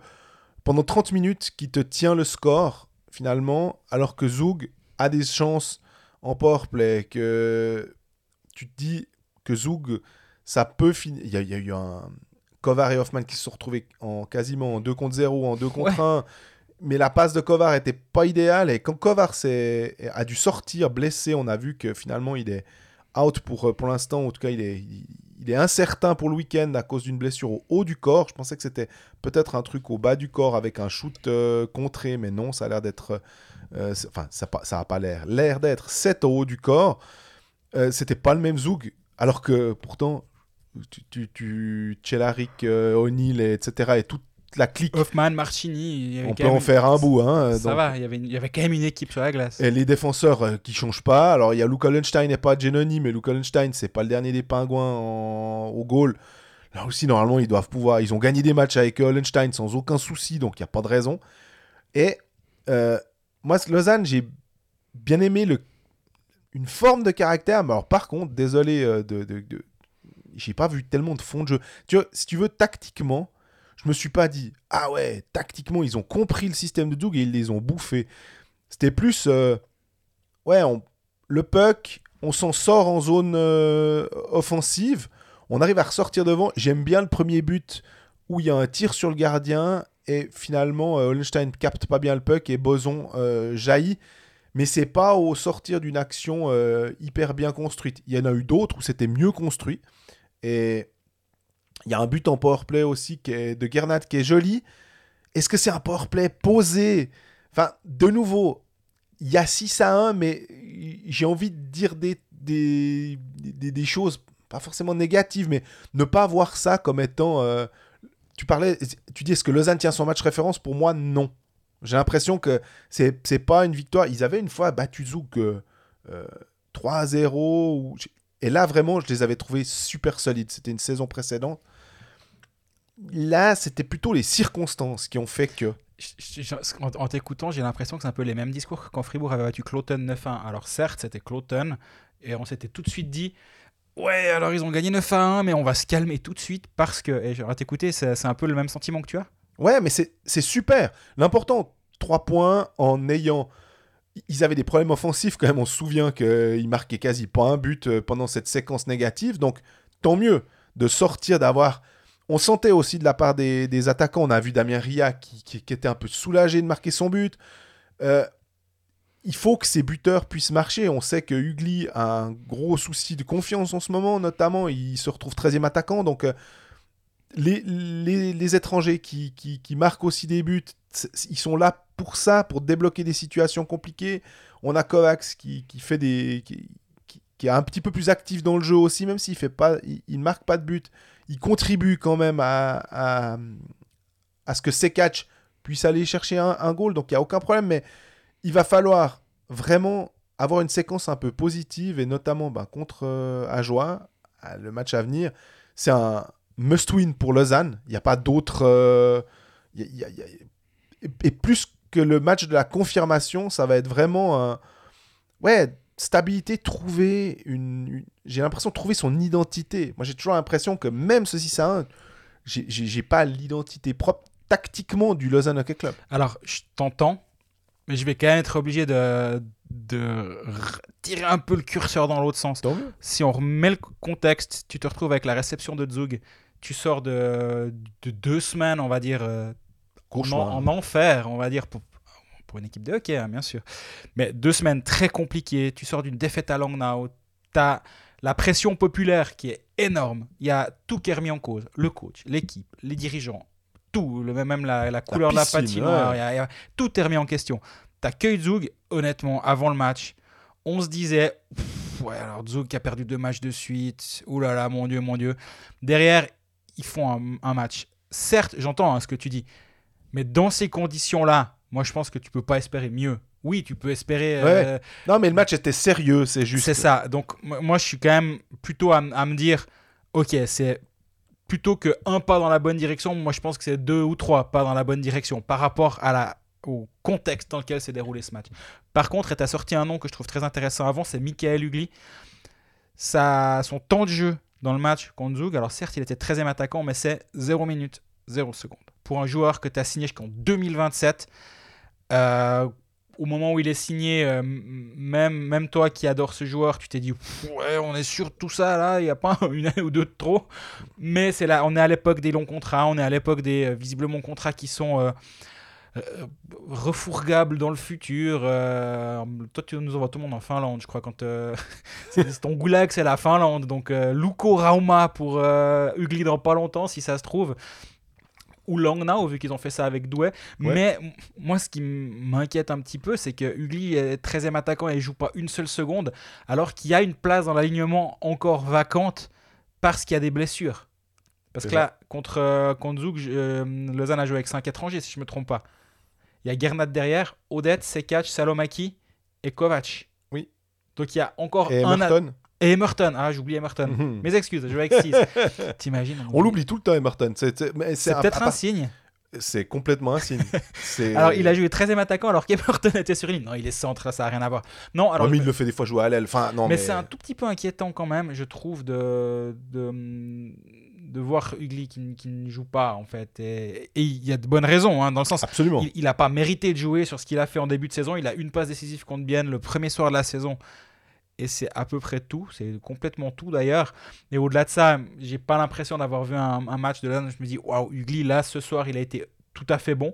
Ce qui est étonnant parce qu'en préparation, il était très bon avec euh, Jäger et Raffel. Absolument. Ah oui, Raffel est plus là, etc. Mais c'est pas parce qu'il a été bon avec ces deux joueurs-là qu'il doit être bon qu'avec ces deux joueurs-là. Et je pense qu'il doit pouvoir être capable d'amener quelque chose offensivement à cette équipe. Surtout qu'on rappelle que c'est une équipe de Lausanne qui marquait très très très très peu de buts ces derniers temps.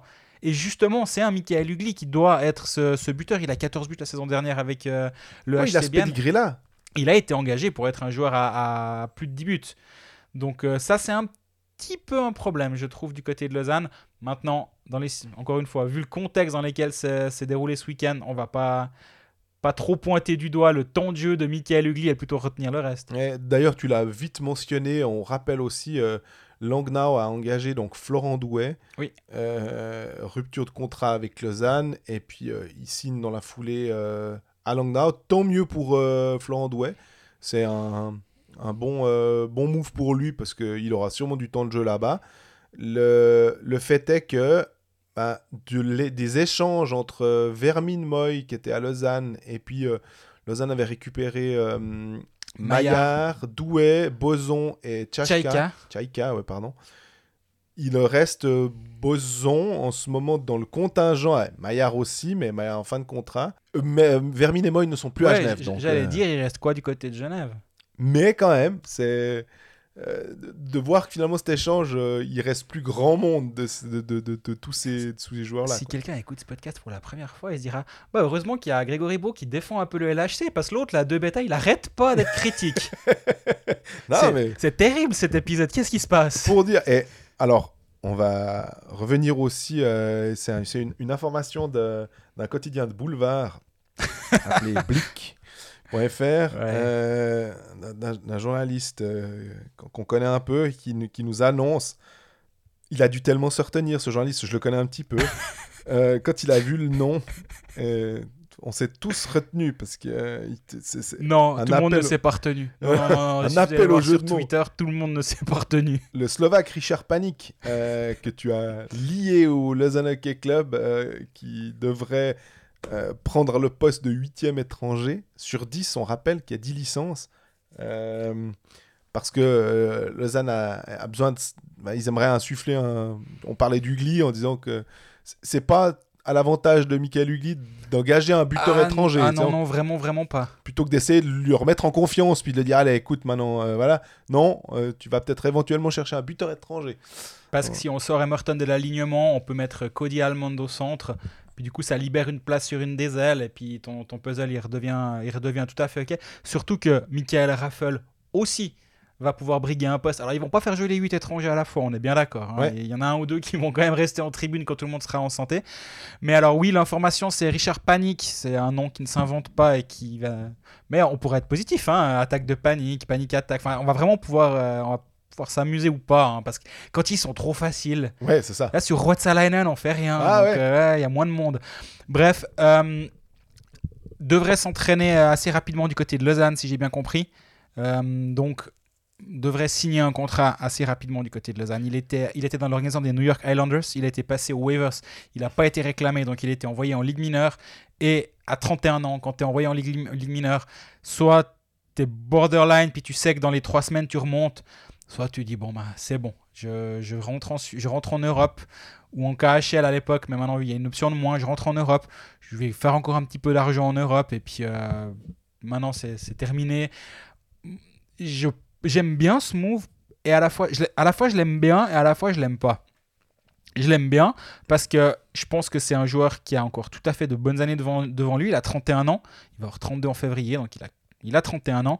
C'est un joueur qui est capable de marquer des buts en NHL et des saisons à plus de 20 buts en NHL. Il en a eu une, certes, en 16-17, certes, mais il a une autre saison à 14 buts en 18-19 avec l'Arizona, il a 9 buts en 19-20.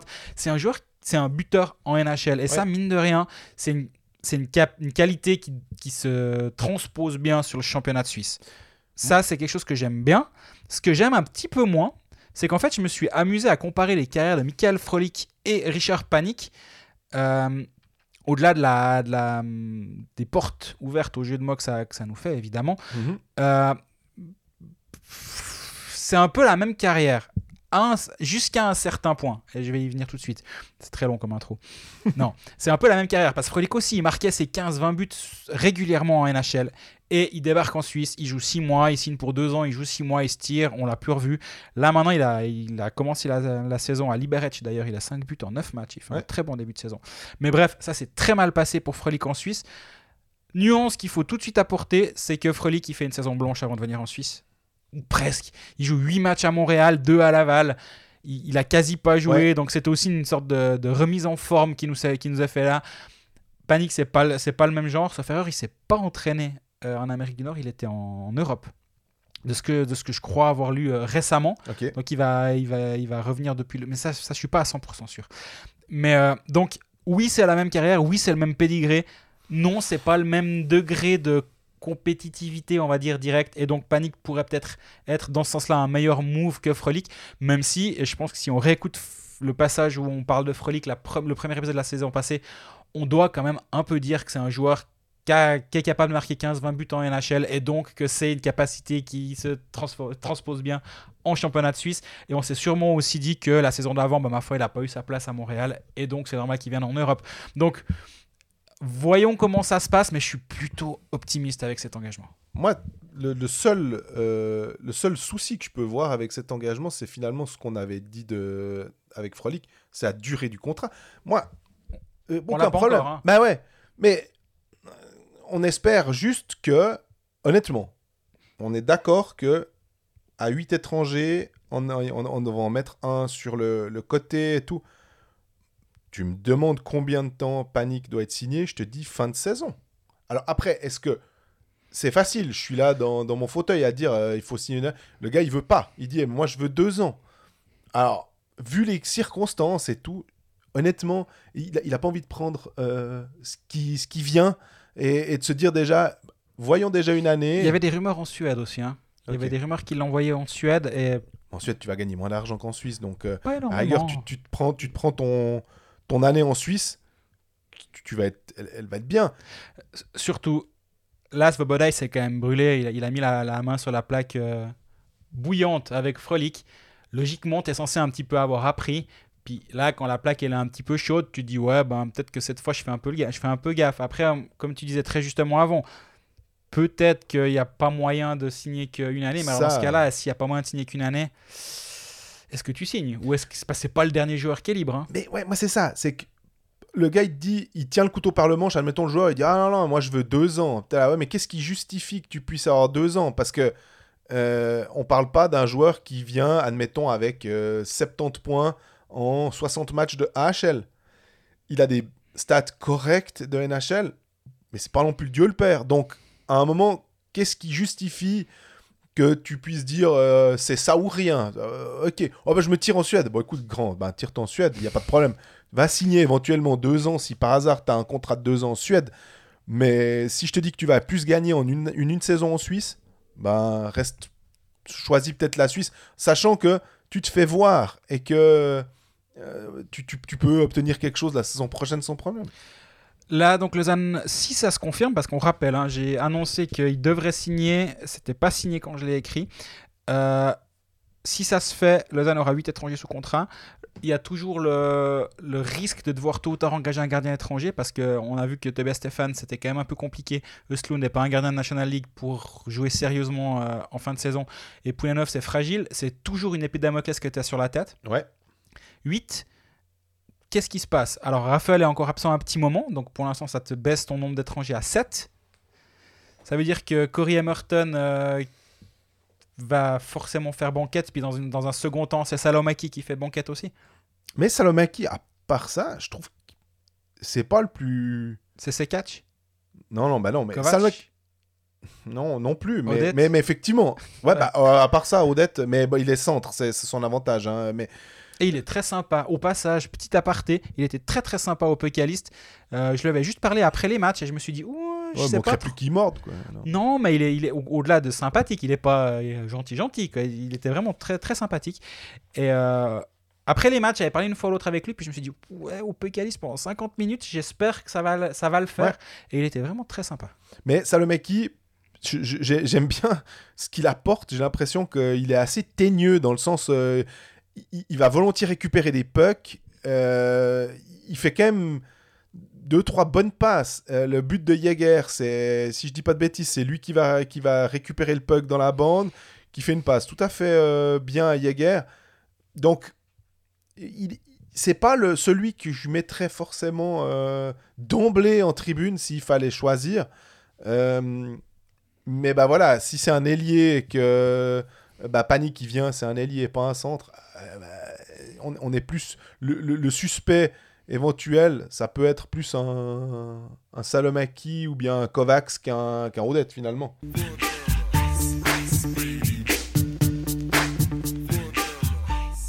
On termine euh, ce podcast avec euh, un peu d'actu. A... C'est sorti euh, ben, ce matin, euh, ce mercredi. Alex Grenier quitte Langnau Tigers malgré un contrat valable jusqu'en 2024.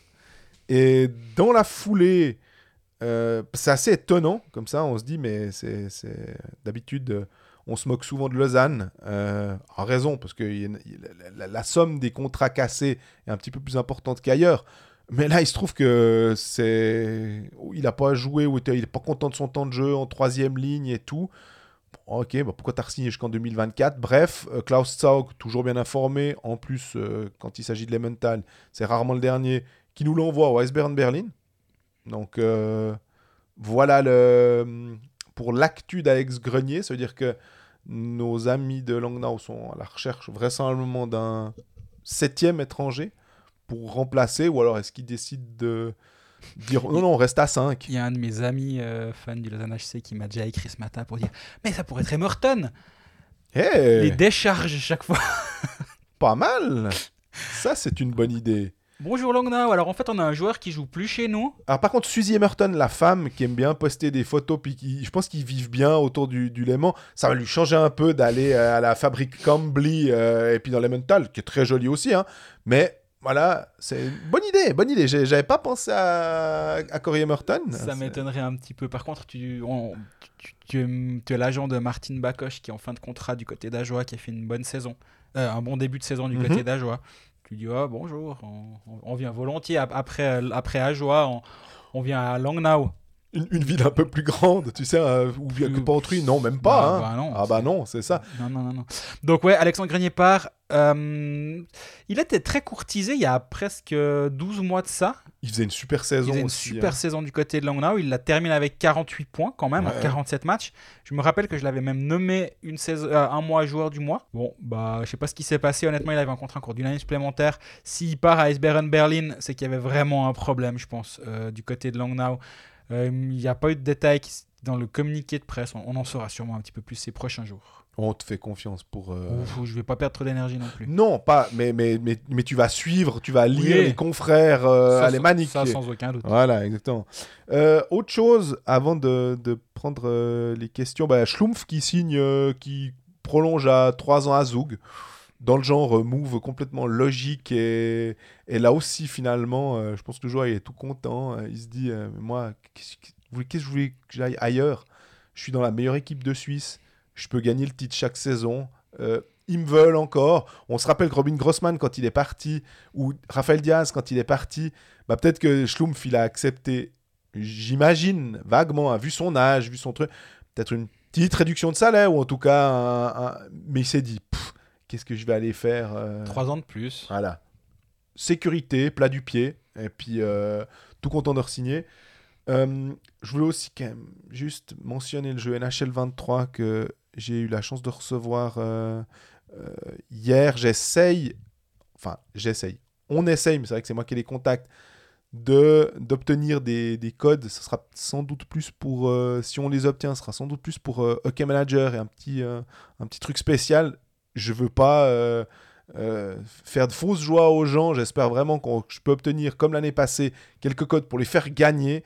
Euh, le jeu est pas mal du tout. Il n'y a pas des immenses changements. Ils ont fait un petit peu comme Electronic Arts, tu sens, qui sortent sur la vague aussi. il faut mettre en avant les femmes, tant mieux.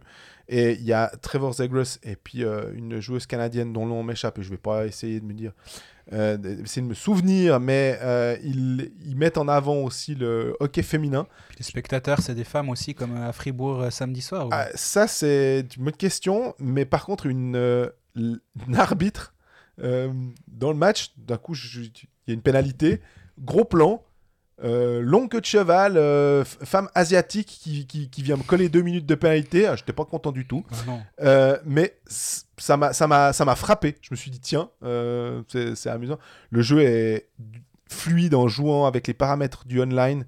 Je trouve que ils ont fait un, un effort sur le comment dire un effort supplémentaire sur le réalisme. Maintenant, objectivement, si tu as joué comme moi au 22, au 21, au 20 euh, et que tu te souviens du, du, de- de la- de la- du dernier opus, tu as de la peine à te dire que tu vois une immense, un immense changement. Mais par contre, vraiment, il est, il est...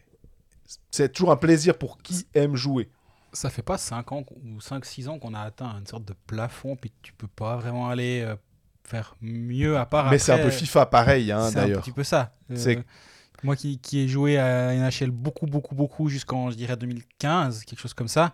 Même là, j'avais un peu l'impression, j'étais là, ouais, ouais, bah, c'est comme celui d'avant, mais en fait, maintenant, euh, bah, il y a les joueurs dans les, les bonnes équipes. En fait, j'ai pas besoin de les transférer manuellement par rapport à la saison dernière. Il n'y a pas de Ah. Texier là. Tu vois, j'ai dû aller le chercher à Columbus. Ah, tu vois? Quel, quel scandale quand même. Donc, euh, Et quel meilleur joueur, on va dire le joueur le mieux coté en Suisse, avec 81. Euh, j'ai trouvé aussi qu'à part ça, euh, sur les. Souvent, on avait des fois Tom Ernest à 60, puis euh, un autre défenseur, je dis n'importe quoi, Maurer à 65, admettons. Puis quand tu regardes le championnat de Suisse, tu te dis non, non, mais attends, vous pouvez pas. Moi, je pense qu'ils ont pris les valeurs de K-Manager, puis ils ont dit, bon, on va faire un peu pareil. mais les valeurs sont nettement plus ajustées pour le championnat de Suisse. Franchement, c'est c'est la, la première fois. Et on, on en parlait aussi avec euh, Andrea Branca de Ishuti Scores, qui euh, souvent, je crois, lui, contribue peut-être aux valeurs euh, avec Electronic Arts. Puis il disait, mais moi, j'avais envoyé des valeurs beaucoup plus euh, logiques, parce qu'il connaît bien le championnat de Suisse. Et qu'en fait, les mecs là-bas, à, à I et Vancouver, ils disent oui, oui, puis ils font leur, à leur sauce, puis ils en ont rien. En même temps, on peut pas leur en vouloir. Puis ce qui compte, c'est les valeurs dans un jeu comme ça. Absolument. Mais pour dire, les valeurs sont de plus en plus euh, justes par rapport aux, vraies forces du championnat de Suisse. Ça, c'est, c'est un truc que je, tiens, je tenais à mettre en, exergue. Euh, c'en est fini euh, de ce passage pour NHL. On va. euh, D'ailleurs, on pourrait reparler de la NHL et de Denis Malgin. On n'a pas, n'a pas pensé à ça, mais chapeau à lui d'avoir fait l'équipe. Je pense qu'il pourra sans souci trouver un autre club, vu la pré-saison qu'il a fait, parce qu'on se rappelle, il a un contrat one-way, donc c'est pour ça qu'il a peut-être pas non plus été mis en AHL par rapport à d'autres. Il y avait un- une question avec euh, Robertson qui Oui. fait une super pré-saison, mais qui lui a un contrat euh, encore, euh, je crois, rookie et qui peut être renvoyé sans que ça pose des problèmes. Mais si par hasard Malguin ne devait pas faire toute la saison, parce que là on est au mois d'octobre, ça vient, ça, ça a même pas encore commencé finalement. Premier match contre, je crois, Montréal, si je dis pas de bêtises. Euh, on espère qu'il sera sur la deuxième ligne. On l'a vu au championnat du monde, on a adoré voir Denis Malguin la saison passée en championnat suisse et au championnat du monde. On espère qu'il va pouvoir s'imposer. Et que s'il s'impose pas à Toronto, bah, je me dis qu'il peut s'imposer dans une autre équipe sans trop de soucis. Ça, c'est le, euh, la parenthèse est fermée. Tom Maillot. Je ne sais pas si vous prenez les questions, j'en ai deux pour vous. Quels sont les pre- premiers enseignements de cette Ligue à 14 équipes? Et pareil au sujet des 6 étrangers sur la glace. Merci encore pour votre podcast. Qu'est-ce que tu tires comme enseignement de cette Ligue à 14 Hmm. Qui est amené à rester finalement quand on voit la, la, Ouais, la- la Swiss League qui, qui est finalement une. euh, un mouroir. Ouais, c'est ça. C'est- C'est terrible. À part ça, il y a bientôt. euh, je suis en train de travailler sur un sujet autour de la Swiss League. il y Denis a- beaucoup parlé aussi hein, ces temps. Ouais, il y a vraiment beaucoup d'inquiétudes à avoir parce que euh, c'est c'est- cette ligue. Et, et nous, médias, mais je dis pas nous, toi et moi personnellement, globalement, les médias, on a notre rôle à jouer. Mais au bout d'un moment, le championnat de Suisse de National League a jamais été aussi attrayant que maintenant. Donc forcément, on va dire, le, pas le temps de cerveau disponible, mais le, temps disponible aux médias pour écrire sur des, et, parler de, thématiques, ben, il n'a pas évolué, il n'a pas bougé. Donc euh, parler de la Swiss League maintenant, c'est vraiment, vraiment, vraiment difficile. Et euh, peut-être c'est ça le principal enseignement, c'est que la National League a tout phagocyté. Et actuellement, on voit aussi en ce début de saison, c'est que Ajoie et, et Cloton un soir sur deux est pas trop à la traîne. Mhm. Et on, on oublie presque Langnau à force, mais c'était ça le gros challenge, et c'est toujours ça le gros challenge, c'est qu'il y a une compétitivité de, allez, pas de 1 à 14, on va pas avoir les 14 équipes qui peuvent gagner le titre, on n'a pas de salary cap, etc. Mais si on peut avoir 14 équipes qui tiennent la route dans cette National League, ça va très bien fonctionner. Et j'ai quand même l'impression qu'on fait un pas dans cette direction et que l'augmentation des étrangers permet quand même à certaines équipes d'être moins exposées sur les situations spéciales, d'avoir 5 étrangers sur la glace pour Ajoie, ben ça peut aider quand même au moment Absolument. de jouer ton power play, d'avoir des étrangers peut-être de rôle pour jouer ton box play, jouer défensivement, d'avoir deux, deux défenseurs étrangers pour Ajoie, ça aide énormément. Donc ça, ça pourrait être un, des- un des enseignements que, que je pourrais tirer euh, assez rapidement comme ça. Euh, bon, finalement, tu as répondu aussi sur les six étrangers sur la glace. C'est- finalement. euh, ça, ça découle de ça. On- moi, les enseignements, c'est quand même que les joueurs suisses, euh, il y en a certains qui, qui ont du- la peine à avoir euh, un temps de glace euh, valable. Mais l'enseignement, c'est. On l'imaginait avant. Et après une dizaine de matchs, ça, confirme. On a, on a mentionné le cas de Bertagia aussi, de dire bah, qu'à un moment, quand il y a énormément de talent, à toi de te faire ta place finalement. Exactement. Mais à toi de te faire ta place quand tu t'appelles Gillian Colère ou bien, euh, ou bien Jérémy Berchi ou bien, euh, euh, je sais pas moi, un, un- un- un autre euh, jeune joueur. Ou bien quand tu t'appelles Bertadia, que tu as déjà été en équipe de Suisse, que tu as déjà fait le championnat du monde et que tu dois lutter bah, face à Marco Miranda, que tu dois lutter face à Vincent Praplan finalement, c'est autre chose encore. Je trouve que. Et, et là, à voir comment ça va se passer pour la saison euh, 23-24. Mais il y a peut-être des, joueurs qui vont devoir. euh, ces longs contrats de 5 ans, euh, on va peut-être en retrouver un ou deux euh, dans des clubs moins huppés finalement, où ils auront un peu plus de temps de glace. Ce qui permettrait aussi, si tu as un buteur suisse ou un gros joueur suisse que tu n'avais pas avant, de prendre un étranger moins, moins clinquant, donc qui voit un petit peu moins, et finalement d'avoir quand même un type qui est bon sur le box-play, qui peut t'amener quelque chose que d'autres joueurs suisses ne t'amènent pas, mais au moins le joueur suisse de valeur retrouve un certain standing dans une équipe peut-être un peu moins bien euh, Tu peux, classée. vu qu'on parle des, des clubs romans, tu peux te dire que Youssou Agno et puis Christophe Berchi, c'est un petit peu ça. Ouais. En termes de, de répartition de tes, de tes deniers. Absolument. Sam, que pensez-vous du choix de confier le rôle d'entraîneur à Gianni Nazzi Est-ce que c'est une bonne idée pour redonner une identité tessinoise à l'équipe comme l'a fait Chereda à Ambry? J'aime bien la question à part ça de l'identité tessinoise aussi. Oui, parce que sur la, la- la première partie de la question, et on en a parlé au Pécaliste, on était à côté de la plaque ce- sur ce coup-là parce que ben, moi je disais qu'ils allaient forcément, pas forcément, qu'ils allaient chercher quelqu'un d'autre euh, pour terminer la saison à Lugano. Mhm. visiblement, de tout ce que j'entends et de tout ce qu'a dit Nat Dominichelli également, c'est pas le cas. Il- je crois même que, est-ce que c'est Vicky Montagazza qui avait dit, de toute façon, on pensait lui donner le coaching euh, Ouais, ça- tôt ou tard. Après, c'est chaud quand même. Mais euh, ouais, 20 29 ans, pas d'expérience comme euh, head coach avec des adultes, il était tout le temps dans la formation. Ouais. C'est quand même difficile. c'est incroyable. Et- On dit, hey, va expliquer à Granlund et Koskinen comment faut faire et Arcobello toi, t'as 29 ans puis tu débarques, quoi. Ouais, donc euh, il a la confiance de son directeur et en même temps, quand tu places quelqu'un qui a une si petite expérience dans, dans le coaching, tu es obligé, si tu veux le laisser à sa place, tu es obligé de dire euh, que c'est lui ton homme et qu'il va être là pour le moment, pour longtemps, etc. Pour au minimum lui donner un peu de, de poids et de pouvoir euh, vis-à-vis de son équipe et de que son équipe le Un respecte. petit bouclier aussi, j'ai l'impression, vis-à-vis de la presse hein, et vis-à-vis des supporters. Absolument. Donc l'aspect identitaire, je l'aime bien dans, la, dans cette partie de la question de Sam. Euh, oui, c'est clair que ça s'est bien passé à Ambry. La- L'arrivée du duo Chereda, il a dit Chereda, mais Chereda Duka finalement. Euh, cet, aspect identitaire est très important à Ambry. Est-ce qu'il est aussi important que ça du côté de Lugano? Je me pose la question. J'ai j'ai quand même l'impression que, euh, on parle tout le temps du Grande Lugano, j'ai pas l'impression que l'aspect identitaire tessinois était à ce point important. Je sais pas, mais est-ce que est-ce qu'on est un poil jeune ou pas assez vieux? Je sais pas comment dire, je sais plus comment dire ce genre de choses. On est, on est pour pour pas se rendre compte de ça et parce que forcément Sandro Bertaggia, on, on- on sait quelle importance et quel poids il avait là-bas, etc. Oui. Mais des joueurs qui ont porté le Lugano que nous on a connu comme Grande et c'était pas encore le, le Grande de là, là moi j'étais très très jeune, toi t'étais ça va moyen, moyen jeune. Ouais. Va te faire voir, mais. Mais est-ce que cet aspect identitaire, il est aussi important à Lugano qu'à Ambry? Moi, c'est la seule question que je me poserais. Et honnêtement, vu de nos euh, armchair GM de Suisse romande, je me dirais que là, il faudrait qu'on pose la question un peu plus à Flavio Viglezio, pour, Ouais. euh, qui, qui est notre, euh, notre habituel... euh, notre habituel Interlocuteur. te- interlocuteur tessinois. Je te montre la liste, je vais pas la faire parce qu'il y en a un peu beaucoup, mais des entraîneurs de Lugano depuis 2006 qui pourraient être identitaires. Je vois Ivano Zanata qui est italo-canadien, mais je le dis vite, Ouais. honnêtement.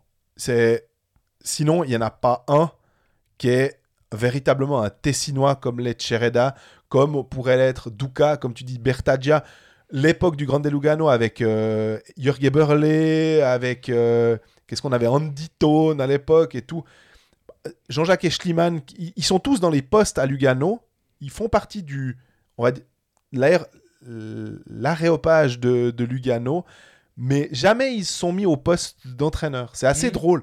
Ils, ils- ils sont dans le, la nébuleuse du truc, mais pas sur le banc. Et je, je trouve assez amusant de voir que finalement, il n'a il n'a jamais un qui a dit Ok, bon, bah, ce coup-ci, c'est moi qui vais prendre les coups.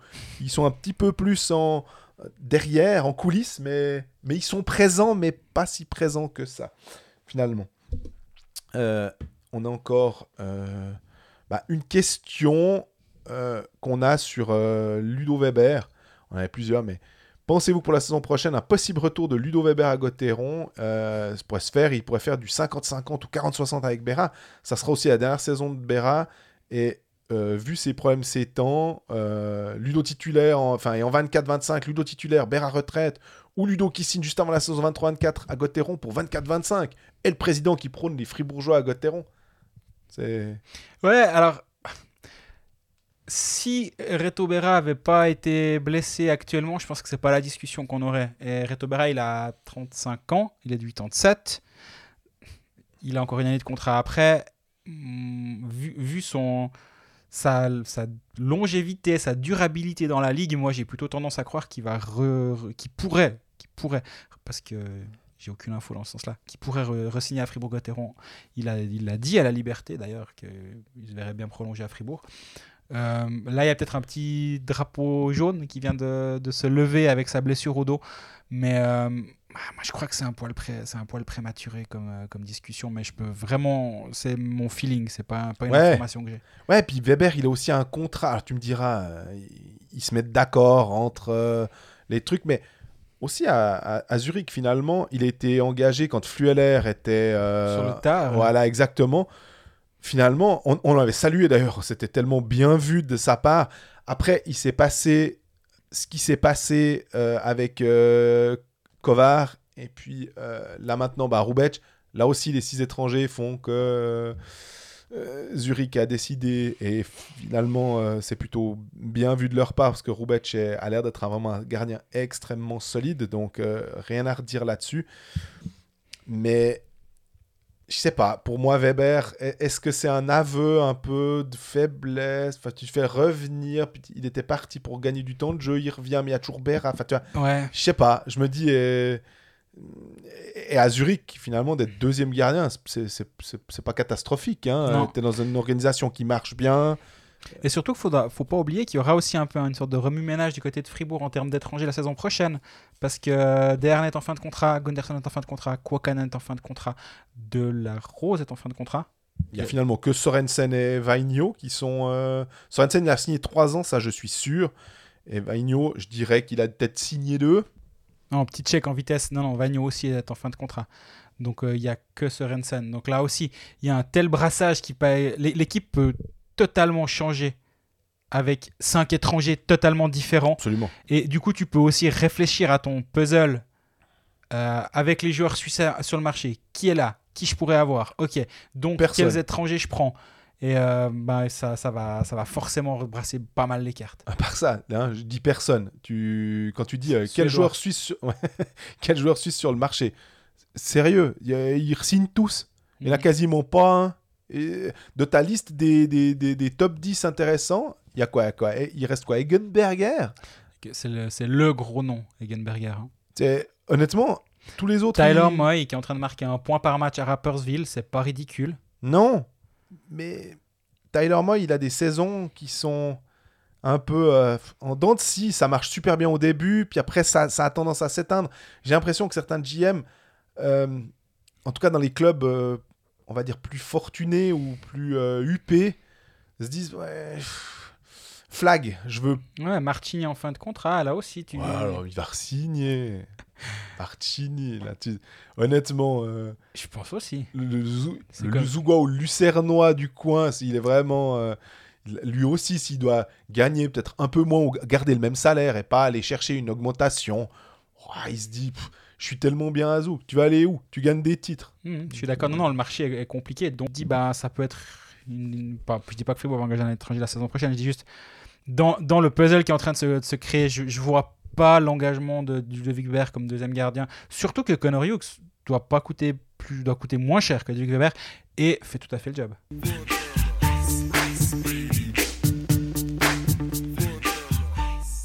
Merci pour ces questions, ça fait plaisir d'y répondre et on a pris un petit peu de temps pour le faire en fin d'épisode.